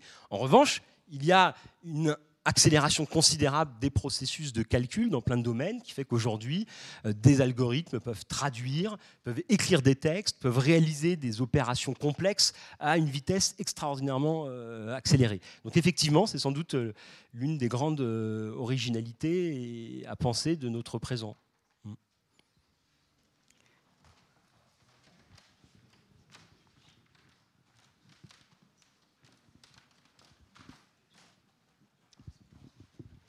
Oui, on, entend souvent parler de la neutralité de la technique, c'est-à-dire le fait que la technique peut être bien utilisée ou, mal utilisée, et que si on l'utilise bien, on va pouvoir euh, éviter la démesure technologique et rester dans des limites. Il y a aussi d'autres personnes qui se sont exprimées autrement en pensant que le verre se trouvait dans le fruit et que c'était vraiment dans la technique que se trouvaient les problèmes. Quel est votre sentiment sur cette question? Est-ce que vous pouvez résumer un peu? Qu'est-ce que vous pensez de ça? Ce qui est bien avec ce débat, c'est que on, touche des questions assez complexes. Hein. non, mais alors deux, deux, choses. La neutralité de la technique, euh, deux choses. Moi, je pense que la technique, la technique, c'est une catégorie trop globale. La technique, ça, en fait, ça ne veut pas dire grand-chose. D'un point de vue philosophique, on peut réfléchir hein, à des grandes. On peut élaborer une métaphysique de la technique, faire une théorie de la technique. Il y a beaucoup de philosophes qui y travaillent. Moi, je suis un historien un peu laborieux, beaucoup plus euh, bas du front que ça, et j'essaye de penser des sociétés en situation, des transformations historiques. Et je pense que la technique en soi n'existe pas, puisque l'homme, euh, l'homme est évidemment un être technicien. Il utilise toujours des techniques. S'opposer à une technique, ça ne veut pas dire s'opposer à la technique en général, ce qui n'a aucun sens. Ça veut dire s'opposer à une trajectoire, et quand on s'oppose à une trajectoire technique, en fait, on en choisit toujours une autre. C'est ça le truc. Alors, le thème de la neutralité de la technique est un motif idéologique qui, je dirais, est né au moment de. C'est ce que j'ai essayé d'expliquer. Le thème de la neutralité de la technique naît au milieu du 19e siècle. L'idée qu'il n'y a pas de problème de la technique, il y a juste un problème de mauvaise utilisation. Les républicains disent ça en 48 pour répondre aux ouvriers qui s'attassent aux machines en disant Mais vous êtes bêtes, ne vous attaquez pas aux machines. Le problème, c'est le système féodal et industriel qui exploite ces machines au profit d'une petite minorité. Ce qu'il faut, c'est mettre ces techniques, transformer leur usage pour qu'elles soient mises au service du plus grand nombre. Et donc là émerge le thème de la neutralité de la technique. Et donc c'est par ailleurs, ça, ça se fait parallèlement à l'émergence d'un groupe de techniciens. C'est-à-dire que d'un groupe d'experts et de spécialistes dédiés au phénomène de la technique, ce qui n'existait pas auparavant. Auparavant, les techniciens, c'était les arts et métiers, c'était les ouvriers, les travailleurs, les artisans qui euh, maniaient, qui étaient au contact de la technique. Dans l'histoire des technocritiques, ce que j'observe, c'est que les technocritiques sont souvent des techniciens. C'est-à-dire ceux qui comprennent la technique, qui essayent d'ouvrir la boîte noire de la technique pour penser ses effets politiques et sociaux sous-jacents. Donc ce que je pense, c'est qu'il n'y a pas de neutralité de la technique, puisque chaque choix technique oriente des choix de société, des modes d'organisation collective, des rapports sociaux différents. Et donc, ça ne veut rien dire d'être contre la technique. Et je pense qu'en fait, il y a très peu de gens qui sont contre la technique en général. Quand on dit que Ellul est contre la technique, Ellul n'est pas contre la technique en général. Il est contre toute une série de choses, contre l'idéologie technicienne, contre la société technicienne, contre le sacré transféré à la technique, contre tout ça, mais pas contre la technique en général. Et d'ailleurs, il le dit lui-même, il dit euh, s'opposer à la technique en général, ça serait enfantin et, stupide, puisqu'en fait, la technique, c'est une catégorie trop vaste et trop large. Et précisément, donc il n'y a pas de neutralité de la technique. Évidemment, chaque dispositif technique oriente différents types d'usages, oriente différents types de mondes sociaux, oriente différents types de rapports à la nature. Hein, l'exemple typique, c'est la centrale nucléaire. Vous pouvez en faire un usage coopératif. Vous pouvez faire ce que vous. La centrale nucléaire transporte avec elle-même ses usages sociaux, ses formes d'organisation politique, ses formes d'organisation sociale. Et d'une certaine manière, c'est la même chose avec tous les objets techniques. Et donc, oui, je ne sais pas euh, si c'est clair ce que je dis là. Donc, donc, je crois, moi, que la neutralité de la technique, c'est un motif idéologique qui visait à disqualifier tout discours, toute interrogation sur les choix techniques du présent en les renvoyant du côté de l'obscurantisme au nom d'une sorte de discours qui serait comme une sorte d'évidence partagée que la technique est neutre. Hein. vous prenez un marteau, vous pouvez l'utiliser pour planter un clou ou pour taper sur la tête de votre voisin, c'est l'argument canonique. Et donc on voit bien que le marteau est neutre, puisque ce qui compte. Oui, mais en l'occurrence, il ne s'agit pas de penser un marteau aujourd'hui. Ce qu'il s'agit de penser, c'est des systèmes macro-techniques extrêmement complexes, ramifiés, connectés, etc. Et donc il est absurde de comparer une centrale nucléaire avec un marteau, euh, ça n'a aucun sens. donc je pense que euh, peut-être que le marteau a une forme de neutralité, dans son usage, dans ses usages sociaux, mais la plupart des technologies contemporaines ne l'ont pas, parce que c'est des dispositifs infiniment plus puissants, complexes, euh, euh, agencés de façon systémique, euh, avec ce que certains appellent les, macro-systèmes techniques, qui constituent la forme normale des systèmes et des dispositifs techniques contemporains. C'est un point fondamental, parce que évidemment, c'est le cœur du propos, cette question de la neutralité. Je, ne suis pas sûr que les, démocrates américains sont convaincus que les techniques numériques aujourd'hui sont neutres. Mais si, je fais cette remarque-là, c'est pour poser la question suivante. Euh, dans, les, exemples historiques que vous nous avez présentés, il est souvent question euh, finalement des ouvriers eux-mêmes, c'est-à-dire les, premières victimes, comme étant euh, porteurs des technocritiques. Est-ce qu'aujourd'hui, on n'est pas dans une situation où on pourrait voir un, nouvel acteur être porteur des, technocritiques, à savoir les États, qui sont, à travers certaines technologies, je pense aux États démocratiques en particulier, euh, sous, sous, certaines menaces qui euh, pourraient attenter à, leur, viabilité, à leur survie. Qu'est-ce que vous en pensez? Vous avez vu dans mon exposé, j'ai surtout parlé du 19e parce que c'est ce que je préfère. Et donc à l'époque, effectivement, euh, la technocritique, elle est portée, alors pas seulement, hein, il y a plein d'intellectuels romantiques, de penseurs divers et variés dès le 19e siècle qui s'expriment la technique. Mais les ouvriers, le discours social produit par le monde des métiers dans sa diversité est, fondamental et va pousser à construire. Je pense, en fait, je pense fondamentalement qu'au milieu du 19e siècle, le, discours de la neutralité de la technique et le discours du progrès technique va se construire en réponse à ces oppositions, à ces, ces résistances qui caractérisaient la société euh, et notamment le monde, du travail de façon très, profonde. Et ce monde du travail était lui-même porteur du progrès technique, euh, porteur d'une certaine amélioration technique avant le 19e siècle. C'est-à-dire que le progrès euh, des techniques dans le monde artisanal, il a été fait par les techniciens, par les ouvriers, par les artisans qui ont perfectionné leurs outils, leur savoir-faire de façon progressive. Il n'y a pas d'innovateur avant le milieu du 19e siècle parce que la technique est toujours le processus d'une évolution collective. L'idée qu'une technique est identifiée à un nom propre, par exemple, c'est un truc qui aurait paru complètement absurde à tout le monde avant le milieu du 19e siècle. Alors à partir du milieu du 19e siècle, chaque technique a son inventeur qu'on célèbre, héroïque, le premier étant James Watt sans doute, etc. Bon, mais je n'ai pas répondu à votre question. Euh, alors, au cours du XXe siècle, évidemment, avec l'évolution du monde du travail, la reconfiguration euh, complexe des, sociétés, le discours technocritique va être porté par des groupes, par des catégories très diverses. est-ce que les États sont aujourd'hui des acteurs de la technocritique Est-ce que les démocrates américains sont euh, sceptiques sur le numérique? Ah, Je ne crois pas du tout. Je crois que les hommes politiques, plus que beaucoup d'autres, sont modelés par cet imaginaire du progrès technique, modelés par cette idéologie de la neutralité technique, et je crois même, pour dire très simplement, parce qu'on est entre nous et qu'il faut parler simplement et un peu directement, je crois même que les hommes politiques aujourd'hui et les États, dans des situations d'impuissance complète du fait de la mondialisation, du fait de la complexité des problèmes qu'ils ont à affronter, s'en remettent plus que jamais aux promesses de la technologie dans lesquelles ils voient des réponses, des solutions aux problèmes pour lesquels ils sont, impuissants. Donc je trouve que dans les États, au contraire, on a en permanence la réactivation de promesses technologiques démesurées. Et les États disent on va réguler pour mettre en place éventuellement un bon Internet. Mais vous n'avez aucun État aujourd'hui qui tient un discours pour limiter euh, la généralisation euh, du numérique.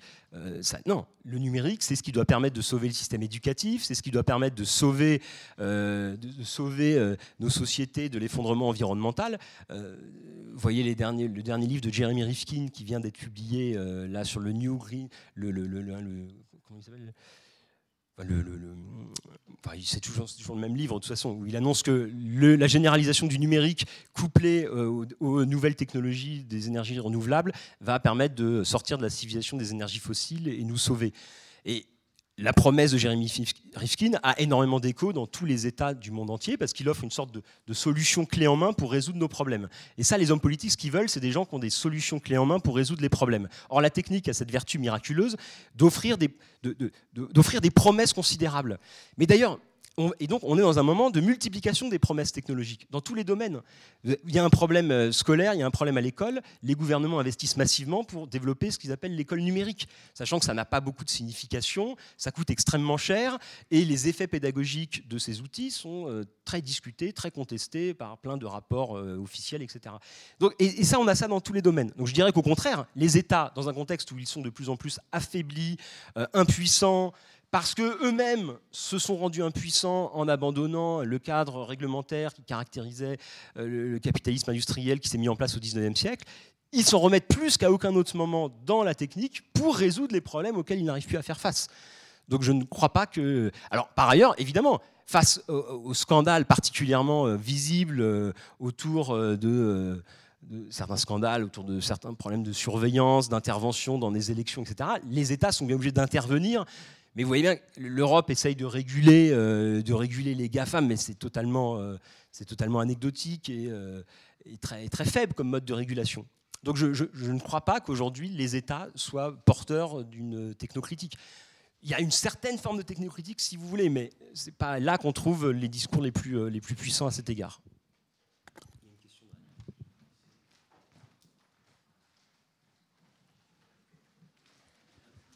Oui, justement pour la contestation, euh, est-ce qu'on peut voir dans les low-tech une nouvelle forme de technocritique ou bien est-ce qu'à votre avis c'est euh, une utopie de plus?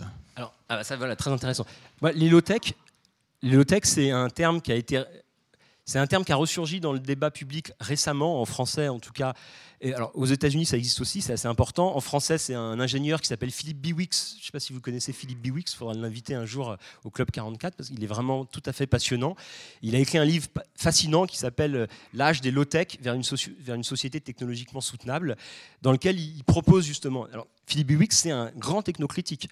Et ce qui est intéressant, c'est que ça vient du monde de l'ingénieur. C'est un ingénieur centralien qui, en fait, a, travaillé sur la question des métaux et qui s'est rendu compte qu'il y avait un, hiatus entre la demande de métaux des, nouveaux, nouvelles technologies high-tech et la situation des mines euh, dans le monde aujourd'hui. Et de ce décalage, il en a conclu que les promesses high-tech contemporaines étaient, d'un point de vue physique, intenables parce qu'il y avait un problème de métaux, d'accès, d'extraction, de rendement décroissant, etc. Donc l'expression low-tech, ce qui est intéressant, c'est que pour moi, le surgissement de l'expression low-tech depuis une dizaine d'années en France, en Europe, c'est typiquement l'une des manifestations de ce retour d'un moment technocritique aujourd'hui. Parce que ce qu'on appelle les low-tech, c'est en fait la réactivation de ce qu'on appelait dans les années 70 les technologies conviviales, d'après Illich, les technologies démocratiques, d'après Lewis Mumford. Il y a toute une série d'expressions. Et les années 70 ont été un moment extra de bricoleur. Il y a plein d'associations, il y a plein de militants qui se sont mis à essayer, en se disant, bon d'accord, le monde technologique euh, industriel euh, court à sa perte, aboutit à des impasses, donc il faut inventer d'autres technologies. Donc on a eu là une génération entière de bricoleurs qui ont essayé d'inventer des systèmes solaires, éoliens, divers, adaptés à des usages locaux, et ça a été extrêmement dynamique dans les années 70. À mon avis, tout ça a été réabsorbé par l'utopie numérique dans les années 80-90, qui a repris en fait ce discours des low-tech et qui a tenté de faire croire que le numérique serait le summum du low-tech. Ce dont on se rend compte aujourd'hui, c'est que ce qu'on appelle le numérique n'est pas le summum du low-tech, c'est rempli de high-tech extrêmement polluante, extrêmement, euh, extrêmement complexe. Et donc, il y a une réactivation du low-tech. Aujourd'hui, très fort, il y a des associations, il y a un journal, il y a plein de gens qui militent. Il y a une association, je ne sais pas si vous connaissez, qui s'appelle par exemple l'Atelier Paysan, qui est très intéressante. C'est des ingénieurs agronomes et des euh, techniciens qui ont qui, contestent en fait la course à la puissance euh, et la course au high-tech euh, dans le domaine agricole et qui essayent de réinventer des outils agricoles adaptés à des usages singuliers que les paysans eux-mêmes pourraient fabriquer, notamment tous les maraîchers bio qui fabriquent leurs propres outillages. Donc ça peut paraître un peu anecdotique, mais là c'est un exemple pratique Hein, qui a des effets parce qu'ils organisent des formations en France un peu partout pour former des paysans en bio qui ont besoin d'outils mais qui n'ont pas besoin d'outils euh, très chers, très puissants, qui ont besoin d'outils simples et résistants pour produire des choses concrètes. Et donc ils mettent en fait à disposition des schémas d'auto, ils organisent des stages d'auto-fabrication de machines agricoles adaptées à des usages très singuliers où chaque finalement fabricant produit sa machine en fonction de ses besoins, du type de sol, du type de production qu'il a, etc. Donc là, on est dans un exemple typique de, de, low-tech. Donc pour moi, le low-tech, oui, le low-tech, c'est une manifestation de ce résurgence technocritique, mais évidemment, après, il y a toujours le débat et l'incertitude et l'ambivalence, puisque derrière ce label low-tech, on peut mettre plein de choses très diverses. Et il y a plein de gens qui utilisent évidemment cette mode du low-tech pour en fait euh, créer de nouveaux marchés pour de nouveaux objets qui n'ont rien de low-tech. Et, c'est parce que la frontière, elle est toujours un peu floue, et c'est ce qui rend ce débat à la fois passionnant et impossible, c'est euh, qu'il faudrait parler à chaque fois de, choses singulières hein, et éviter les généralités trop grossières, comme je l'ai fait peut-être un peu euh, ce soir d'ailleurs.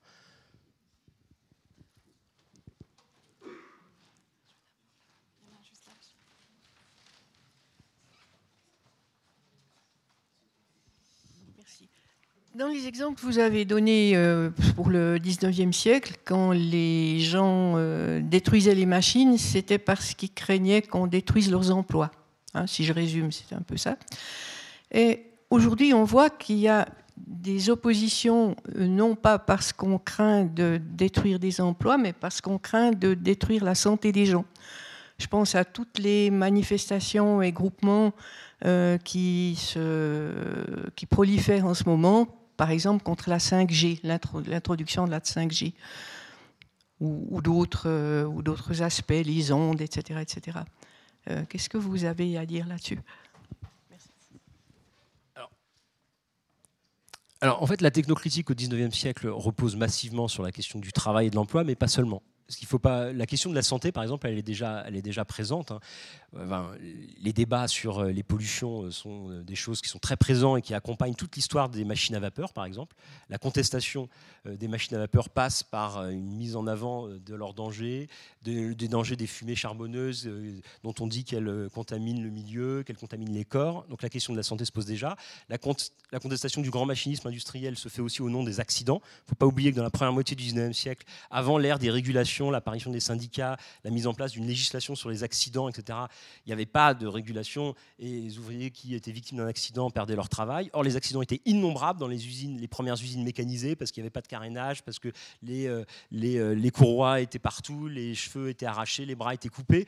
donc, il y avait, et l'un des arguments contre ce grand machinisme industriel, notamment euh, chez certains hygiénistes, certains médecins, c'était de dire que ces machines étaient extrêmement dangereuses et détruisaient le corps des ouvriers. Alors évidemment, là, par contre, vous avez raison. C'est-à-dire que ce qui a massivement euh, changé, parce que dans le cadrage modernisateur, la question de l'emploi a été résolue en gros par le discours des économistes. Il ressurgit aujourd'hui autour de l'IA et de la robotisation. Mais ce qui est devenu massif à la fin du XXe et au début du XXIe siècle, à l'ère de la question écologique et des enjeux sanitaires et des grands scandales sanitaires, etc., c'est évidemment la question euh, sanitaire. Mais ce qu'il faut bien voir, c'est qu'il y a eu le scandale de l'amiante, il y a eu le scandale de tous les grands scandales sanitaires du euh, second XXe siècle, qui font qu'aujourd'hui les populations sont beaucoup plus sensibles à ces sujets et sont beaucoup plus attentives à euh, remettre en cause des discours officiels rassurants. Et c'est ce qui se passe avec la, la 5G. Alors, la 5G, bon, la 5G, on peut sans doute, le discours sur la 5G ou la critique de la 5G, elle peut prendre plusieurs formes. Que le discours sanitaire, c'est un aspect. Et je dirais que d'un point de vue stratégique, ceux qui contestent la 5G, souvent on insiste sur la question sanitaire parce que c'est l'argument le plus facile et celui qui est le plus visible médiatiquement. Mais derrière la 5G, il y a toute une série d'autres problèmes, puisque la 5G, c'est juste une infrastructure de l'installation d'un nouveau monde technique. C'est-à-dire que la 5G, c'est la condition de possibilité de la généralisation de tous les objets intelligents euh, qui va, doit reconfigurer tous nos rapports sociaux, tous nos rapports au travail, etc.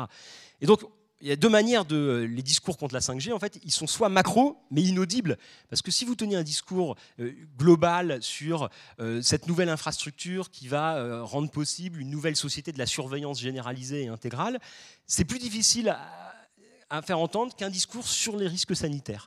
D'où la question, d'où la mise au premier plan des risques sanitaires. Il y a eu la même chose avec la controverse autour du Linky, hein, mais c'est tout le débat sur les ondes. Là, je crois qu'on est juste dans un moment d'incertitude considérable. Il y a à la fois des rapports officiels qui disent qu'il y a des problèmes sanitaires, il y a dans les médias et partout des discours rassurants qui disent qu'il n'y a pas de problème sanitaire, et les gens échaudés par 50 ans de scandales sanitaires euh, révélés après coup, euh, se disent bon, bah là, on est en train de mettre en place le prochain scandale sanitaire du milieu du 21e siècle.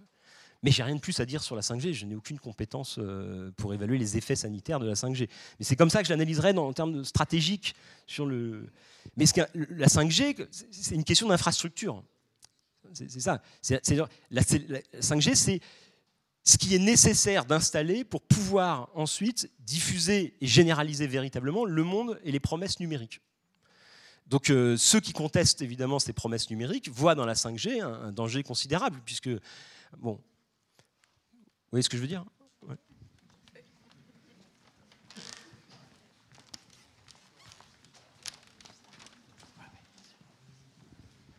Oui, bonsoir. J'aimerais vous entendre sur la croissance, parce que c'est le mot qui est dans la bouche de tous les politiciens, enfin de nos États. Euh, pour que le bien-être euh, se répande, il faut qu'il y ait de la croissance. Et ça, à mon avis, c'était possible tant qu'il y avait une petite société, euh, disons, occidentalisée qui avait de la croissance. À mon avis, c'était seulement un déplacement des richesses, comme on dit, de l'exploitation du tiers-monde, etc. Et maintenant que le monde est globalisé, si tout le monde fait de la croissance avec euh, en fait euh, les, problèmes qu'on connaît d'exponentiel, ce n'est mathématiquement plus possible. Donc, est-ce qu'il ne serait pas temps de changer de discours et ne pas vouloir rechercher la croissance à tout prix? Merci. Non, c'est une, une question importante. La croissance. La croissance l'imaginaire de la croissance euh, économique se met en place, là encore, et, ça se fait euh, au même moment hein, que cet imaginaire du progrès technique, parce que les deux sont liés, les deux fonctionnent de façon dialectique ensemble, et les deux se nourrissent et doivent s'accompagner, ce qui doit rendre possible. Les historiens distinguent la croissance smithienne de la croissance schumpeterienne. La croissance smithienne, c'est la croissance ancienne du 18e, du début du 19e siècle. C'était une croissance qui se faisait sans changement technique et sans progrès technique par un accroissement de la division du travail pour accroître la productivité et un élargissement de l'ère du commerce. Hein, c'est ce qu'on appelle la croissance smithienne. Au milieu du. Donc, jusqu'à cette époque-là, la croissance était très faible. Hein. La croissance des sociétés était très faible, 0,3% euh, par an, euh, très faible. Au milieu du, 20, du 19e siècle, le mot croissance n'est toujours pas utilisé, il n'existe pas vraiment, hein. Cette croissance va être stimulée, nourrie par son association avec le progrès technique qui doit devenir le principal ferment de croissance de la production. Et donc, et à partir de là, se met en place évidemment à la fois une accélération de la croissance de la production. Et la, troisième phase, c'est le milieu du XXe siècle. C'est là que la croissance apparaît véritablement. Vous connaissez tous l'histoire de la croissance. C'est lié aux grands indicateurs macroéconomiques qui apparaissent entre la crise des années 30 et le lendemain de la, première la Seconde Guerre mondiale. C'est-à-dire que les statisticiens, les économistes, euh, pour sortir de la crise économique et pour relancer le progrès après la guerre et toutes ces destructions, vont inventer des outils de pilotage de l'économie nationale, notamment le PIB. Et à partir de ce moment-là, euh, le PIB va devenir l'étalon de mesure principale de la réussite des économies. Hein, et toute la deuxième moitié du XXe siècle, mais l'idée de croissance, et cette focalisation sur l'idée de croissance et la mesure même de cette croissance, c'est quelque chose de très récent du milieu du XXe siècle. En une génération, entre les années 40 et les années 60, euh, ça a complètement remodelé les discours publics, remodelé euh, la théorie économique et remodelé euh, les politiques des grands États industrialisés. Dans les années 70, avec la crise industrielle, la crise économique, il y a eu une première remise en cause de l'idée de croissance, puisqu'on voyait bien que euh, non seulement la croissance euh, était fragile, elle pouvait s'effondrer, et surtout elle produisait beaucoup d'externalités négatives, ce qu'on appelle les pollutions. Dans les années 70 apparaît le discours de la décroissance, qui était un discours qui était déjà présent. Un économiste, Georges Escurogen, a théorisé l'idée de décroissance dans les années 70, et ça a été repris par différents mouvements écologistes, contestataires, assez forts dans les années 70. Dans les années 80-90, ce discours de la décroissance est retombé ou a, été, a disparu, a été rendu invisible, parce qu'il y a eu une relance du projet modernisateur. Et c'est là qu'on a inventé le développement durable. Qu'est-ce que le développement durable? C'est l'idée qu'il peut exister une croissance sans impact écologique négatif. Donc il s'agissait de découpler la croissance du PIB de la croissance des émissions de pollution. Et on a cru dans les années 80-90, c'était la promesse du développement durable, qu'on pourrait inventer une croissance propre, une croissance euh, écologique, une croissance qui ne produirait pas d'externalités négatives, comme disent les économistes. Or, ce qu'on découvre aujourd'hui, c'est que non, c'est que la croissance la croissance, euh, ce découplement n'existe pas. Ce découplement n'est sans doute pas possible, et ce découplement est une pure promesse. Donc il est assez naturel qu'aujourd'hui, autour des années 2000-2010, ressurgisse ce thème de la décroissance, qui en France, par exemple, a été porté très fortement par un journal qui s'appelle La décroissance, et que ce discours-là porte de plus en plus, parce que la plupart, bah, la plupart des gens voient bien la situation on voit bien qu'il y a un décalage entre la réalité sociale et écologique du monde et les promesses de développement économique et industriel portées par ce discours de la croissance. Et donc, face à ce décalage, les gens se disent, bah, en fait, la croissance, c'est juste un mythe. C'est juste. Alors évidemment, le problème, c'est qu'on a été modelé par un siècle de fascination pour la croissance et d'idée que la croissance était le principal objectif du développement des sociétés et le principal objectif des politiques publiques. C'était de la croissance que devait découler le bonheur des individus, l'égalité. Or, tout cela, toutes ces promesses-là, elles se sont effondrées au début du XXIe siècle. Et donc, évidemment, c'est très difficile de sortir de cet imaginaire de la croissance, mais il me semble qu'il y a de plus en plus de gens qui sortent de cet imaginaire de la croissance. Il y a des économistes comme Jean Gadret en France qui critiquent le, PIB comme étant un très mauvais indicateur pour évaluer la situation des sociétés. Alors, les économistes, eux, ils ne peuvent pas sortir d'un imaginaire quantitativiste et statisticien, donc ils essayent d'imaginer d'autres indicateurs alternatifs à ceux de la croissance. Des indices de développement, des indices de de bonheur collectif, etc. Les plus radicaux, euh, dans, les plus radicaux dans la société considèrent qu'il ne faut pas trouver un, autre indicateur statistique, c'est qu'il faut sortir de cet imaginaire quantitativiste de la croissance, qui est ce qui nous conduit à l'impasse. Alors évidemment, une fois qu'on a dit ça, euh, toute la question étant après de savoir, euh, on, tombe dans des, situations compliquées parce que euh, le mot décroissance, il paraît qu'il fait peur, parce que l'homme serait, croîtrait naturellement. Et donc, mais euh, je ne sais pas quoi répondre à une question si vaste. Enfin, J'ai déjà répondu un peu, mais je, crois que la décroissance a tout simplement aujourd'hui acquis une légitimité intellectuelle. C'est-à-dire que c'est plus considéré comme un discours euh, marginal de militants extrémistes. Aujourd'hui, il y a des économistes, il y a des institutions de recherche qui travaillent sur la question de la décroissance, qui considèrent que, évidemment, pour résoudre les problèmes de la société fossile et pour résoudre les problèmes écologiques contemporains, il faut une décroissance matérielle. Mais ça, d'une certaine manière, à part les technoprophètes et les optimistes les plus bornés, qui peut euh, nier cette évidence? Qu'un monde avec 9 milliards d'habitants euh, annoncé bientôt, avec euh, un consumérisme technologique de plus en plus forcené, euh, qui nécessite donc des extractions de métaux, des productions de déchets, puisqu'en fait toute activité productive extrait de la matière et, produit des déchets, pollution, des choses dont on ne sait pas quoi faire. Et donc on peut avoir toutes les utopies technologiques pour résoudre le problème. le point de départ, c'est des formes de décroissance matérielle dans énormément de domaines. Alors évidemment, ça se heurte, euh, ça se heurte à toute une série de, problèmes, à un imaginaire du progrès et de l'évolution des sociétés qui s'est stabilisé depuis 200 ans. Euh, et ça implique aussi de décorréler l'idée de bonheur ou l'idée d'une société équitable et juste de l'idée de croissance du produit industriel, du produit intérieur brut. Et tout ça, c'est euh, évidemment extrêmement compliqué, d'où la situation un peu d'impasse euh, dans laquelle on est. Mais il me semble que l'idée de décroissance, aujourd'hui, c'est une évidence. C'est-à-dire qu'il faut faire décroître notre empreinte matérielle dans à peu près tous les domaines si on veut un minimum euh, maintenir un monde vivable pour le plus grand nombre. Enfin, peut-être que ce n'est pas une évidence pour tout le monde, mais il me semble que ce qui se passe depuis dix ans, c'est que c'est en train de devenir une évidence. Et même des gens même des gens comme euh, Thomas Piketty et des économistes importants, ils parleront jamais évidemment de, décroissance, mais ils se livrent à une critique forcenée du PIB comme euh, un indicateur extrêmement pauvre pour juger de l'évolution des sociétés. donc voilà quoi. la, question, dans la, question de la relation entre décroissance, croissance et technique, c'est dans quelle mesure quel choix technique doit permettre une décroissance matérielle acceptable, c'est-à-dire acceptable socialement parce que l'enjeu, ça va être de mettre en place des logiques de décroissance en limitant la casse et en limitant évidemment euh, les inégalités. Hein, parce qu'il y aura des formes de décroissance, mais qui seront plus ou moins violentes en gros, et plus ou moins inégalitaires.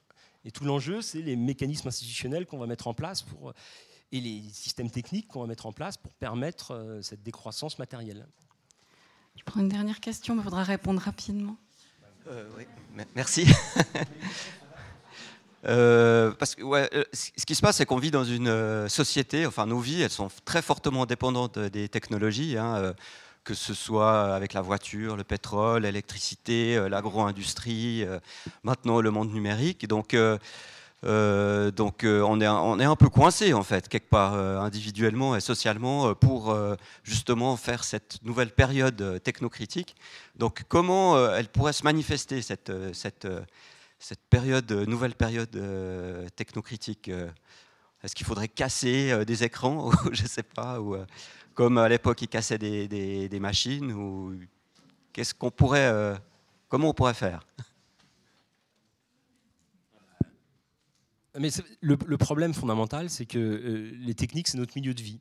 Et donc les systèmes techniques se mettent en place et remodèlent nos milieux de vie et nos rapports au monde. Et une fois qu'ils se sont installés, ils, sont ils deviennent évidents, naturels. Et, en plus, comme toutes les infrastructures, par ailleurs, économiques, sociales, matérielles, accompagnent ces objets techniques, tout est en place. Donc il y a des logiques d'irréversibilité terribles qui se mettent en place. La voiture, c'est un exemple typique. À partir du moment où les infrastructures routières, les modes d'urbanisme, les liens domicile-travail, tout cela a été modelé à partir de la voiture, abandonner la voiture, c'est pas juste abandonner la voiture. Abandonner la voiture, c'est abandonner tout le reste. C'est-à-dire nos modes de vie, euh, notre organisation du travail, nos modes de production. Donc évidemment, alors donc euh, c'est pour ça effectivement on est coincé. Donc comment faire? Évidemment, c'est toujours la question. Euh, moi, je suis historien du début du 19e siècle, donc je ne sais pas comment on va faire. C'est un peu facile comme réponse, je sais bien. Mais je vais quand même donner une réponse. Non, mais je ne sais pas comment on va. En fait, non, je ne peux pas donner de réponse. Je ne sais pas comment on va faire. Parce qu'effectivement, moi, ce qui me terrifie, ce qui me terrifie, c'est qu'on est dans un moment on est dans un moment où on est à la fois dans une réactivation permanente d'un consumérisme technologique totalement absurde. C'est-à-dire que, mais vous vous rendez compte, il suffit d'ouvrir la télé pour voir les publicités pour des objets qui n'ont aucune utilité, qui sont des drames environnementaux et sociaux, et qui sont présentés comme, comme les, sources principales de notre émancipation future. Quoi. Mais ça, c'est le système économique, le système marketing, le système publicitaire qui fait qu'aujourd'hui, les, les produits technologiques sont évidemment diffusés avant tout pour faire du profit sont avant tout diffusés pour faire du profit. Une fois qu'ils se sont installés, et c'est le cas de tous les objets, euh, le smartphone, euh, les objets connectés qui, euh, qui, vont envahir nos, nos, domiciles une fois que la 5G sera installée partout. Et une fois que la 5G sera installée partout et qu'il y aura tous ces objets connectés, alors là, on sera vraiment encore plus coincé. Mais comment faire? Bah, Comment faire? Faisons des conférences technocritiques et invitons nos contemporains à prendre, avoir un, regard non sacralisé à l'égard de leur objet technique, à avoir un regard un peu profane. Déjà, ça serait pas mal. Avoir un regard profane à l'égard des techniques, arrêter de croire que euh, y a, c'est ce que Morozov appelle le solutionnisme technologique. Essayer de sortir de ce solutionnisme technologique pour remettre les techniques à leur place. Les techniques, c'est nécessaire, c'est la façon dont on entretient un rapport au monde, mais il existe un monde de techniques extrêmement divers. Je ne sais pas si vous avez vu, en 2016, il y a eu un article dans la revue Nature, la grande revue scientifique américaine, qui c'était un article qui euh, invitait les chercheurs à un néoludisme, à développer un néoludisme, c'est-à-dire à développer l'idée que on peut abandonner des techniques et on peut désinventer et on peut renoncer à des techniques. Et d'ailleurs, c'est ce qu'on a fait dans toute l'histoire. C'est-à-dire que l'histoire des techniques, c'est l'histoire des vainqueurs. Donc on ne retient que les techniques qui se sont imposées. Mais on oublie que la plupart des techniques qui se sont imposées, elles sont imposées sur un champ de ruines d'autres techniques qui ont été abandonnées. Hein, le Concorde est évidemment l'exemple paradigmatique d'une technique euh, portée par un discours de promotion incroyable et qui finalement a été abandonnée comme inutile. Bah, je crois qu'il faut euh, sortir de notre imaginaire croissantiste et euh, modeler par une ferveur absurde dans la technique pour remettre les techniques à leur place, pour avoir une, vision plus modeste des techniques, de ce qu'elles peuvent faire, et donc sortir déjà de cette sacralité de la technique. Et évidemment, il faudrait réussir à extraire les objets technologiques et le consumérisme technologique de la course effrénée au consumérisme, au marché, euh, puisque en fait, on vend des objets techniques pour gagner des points de compétitivité, pour lancer, pour recréer du travail. Mais aujourd'hui, on est quand même arrivé à un point assez absurde où il n'y a plus que 3% d'agriculteurs dans les pays euh, occidentaux. Euh, et aujourd'hui, qu'est-ce qu'on nous vend dans les salons de l'agriculture un peu partout? C'est des objets connectés, des objets high-tech pour diminuer encore le nombre d'agriculteurs et pour résoudre les problèmes écologiques de l'agriculture en imposant, en diffusant des objets intelligents, connectés, numérisés, etc., euh, pilotés par satellite. Donc, je pense au fond, alors si vraiment vous voulez une réponse, c'est peut-être qu'il faut, il faut trouver les manières de, réinventer des rapports de force. Le problème, c'est qu'évidemment, on est coincé parce que les rapports de force ont été laminés par 30 ans de libéralisme, de délocalisation et de mondialisation effrénée. Donc les institutions, c'est-à-dire que je pense que le syndicalisme a été une institution pour réguler le changement technique qui était extrêmement dangereux et problématique au début de l'industrialisation. Or, et, ça a fonctionné en partie, en tout cas dans les pays occidentaux. Il y a eu une redistribution et il y a eu un partage des fruits du progrès technique qui s'est fait indéniablement, même si c'est aux dépens des pays colonisés. Le problème, et donc aujourd'hui, ces institutions qui pouvaient permettent d'agir, elles ont éclaté. Elles n'existent plus. Donc il faut réinventer, mais ça c'est ce qui se passe aujourd'hui. Je pense qu'on est dans un moment de réinvention extrêmement riche, de nouvelles formes de militantisme politique, de nouvelles formes d'action. En France, on parle de ZAD pour décrire tous ces mouvements qui s'opposent à quoi? Bah, Qui s'opposent à des grandes infrastructures techniques qui sont accusées d'accélérer la crise sociale et environnementale. C'est quoi une ZAD? C'est un mouvement collectif de, un peu marginal et radical de gens qui s'opposent à des structures techniques jugées néfastes pour la société et pour l'environnement. Qu'il s'agisse d'un aéroport, euh, c'est-à-dire de l'infrastructure qui permet de faire fonctionner les avions, de euh, contournements autoroutiers divers et variés, de center parks euh, qui sont rien de plus que des grosses machines à tourisme. Donc voilà, donc je pense qu'on est dans un moment en fait de réinvention des rapports de force et de formes de conflictualité aussi. Hein. et c'est par là que va passer aussi. Mais, en fait, je suis pas particulièrement optimiste moi. Donc si vous attendez de moi une dernière phrase optimiste pour qu'on sorte tous heureux de cette conférence, malgré, je ne vais pas y arriver. Mais alors que ça serait mieux. Non mais ça serait mieux parce qu'il faut toujours terminer une conférence comme ça. Il faut toujours terminer une conférence avec un point de vue optimiste et euh, avec quelques horizons pour l'avenir. Malheureusement, je, suis, moi, je, sais pas mon, c'est pas mon, travail ça. Invitez Jérémy Rifkin et il vous proposera une solution pour résoudre les problèmes de la planète euh, en, en 15 points très intelligents. Voilà. voilà, je vous remercie. Merci.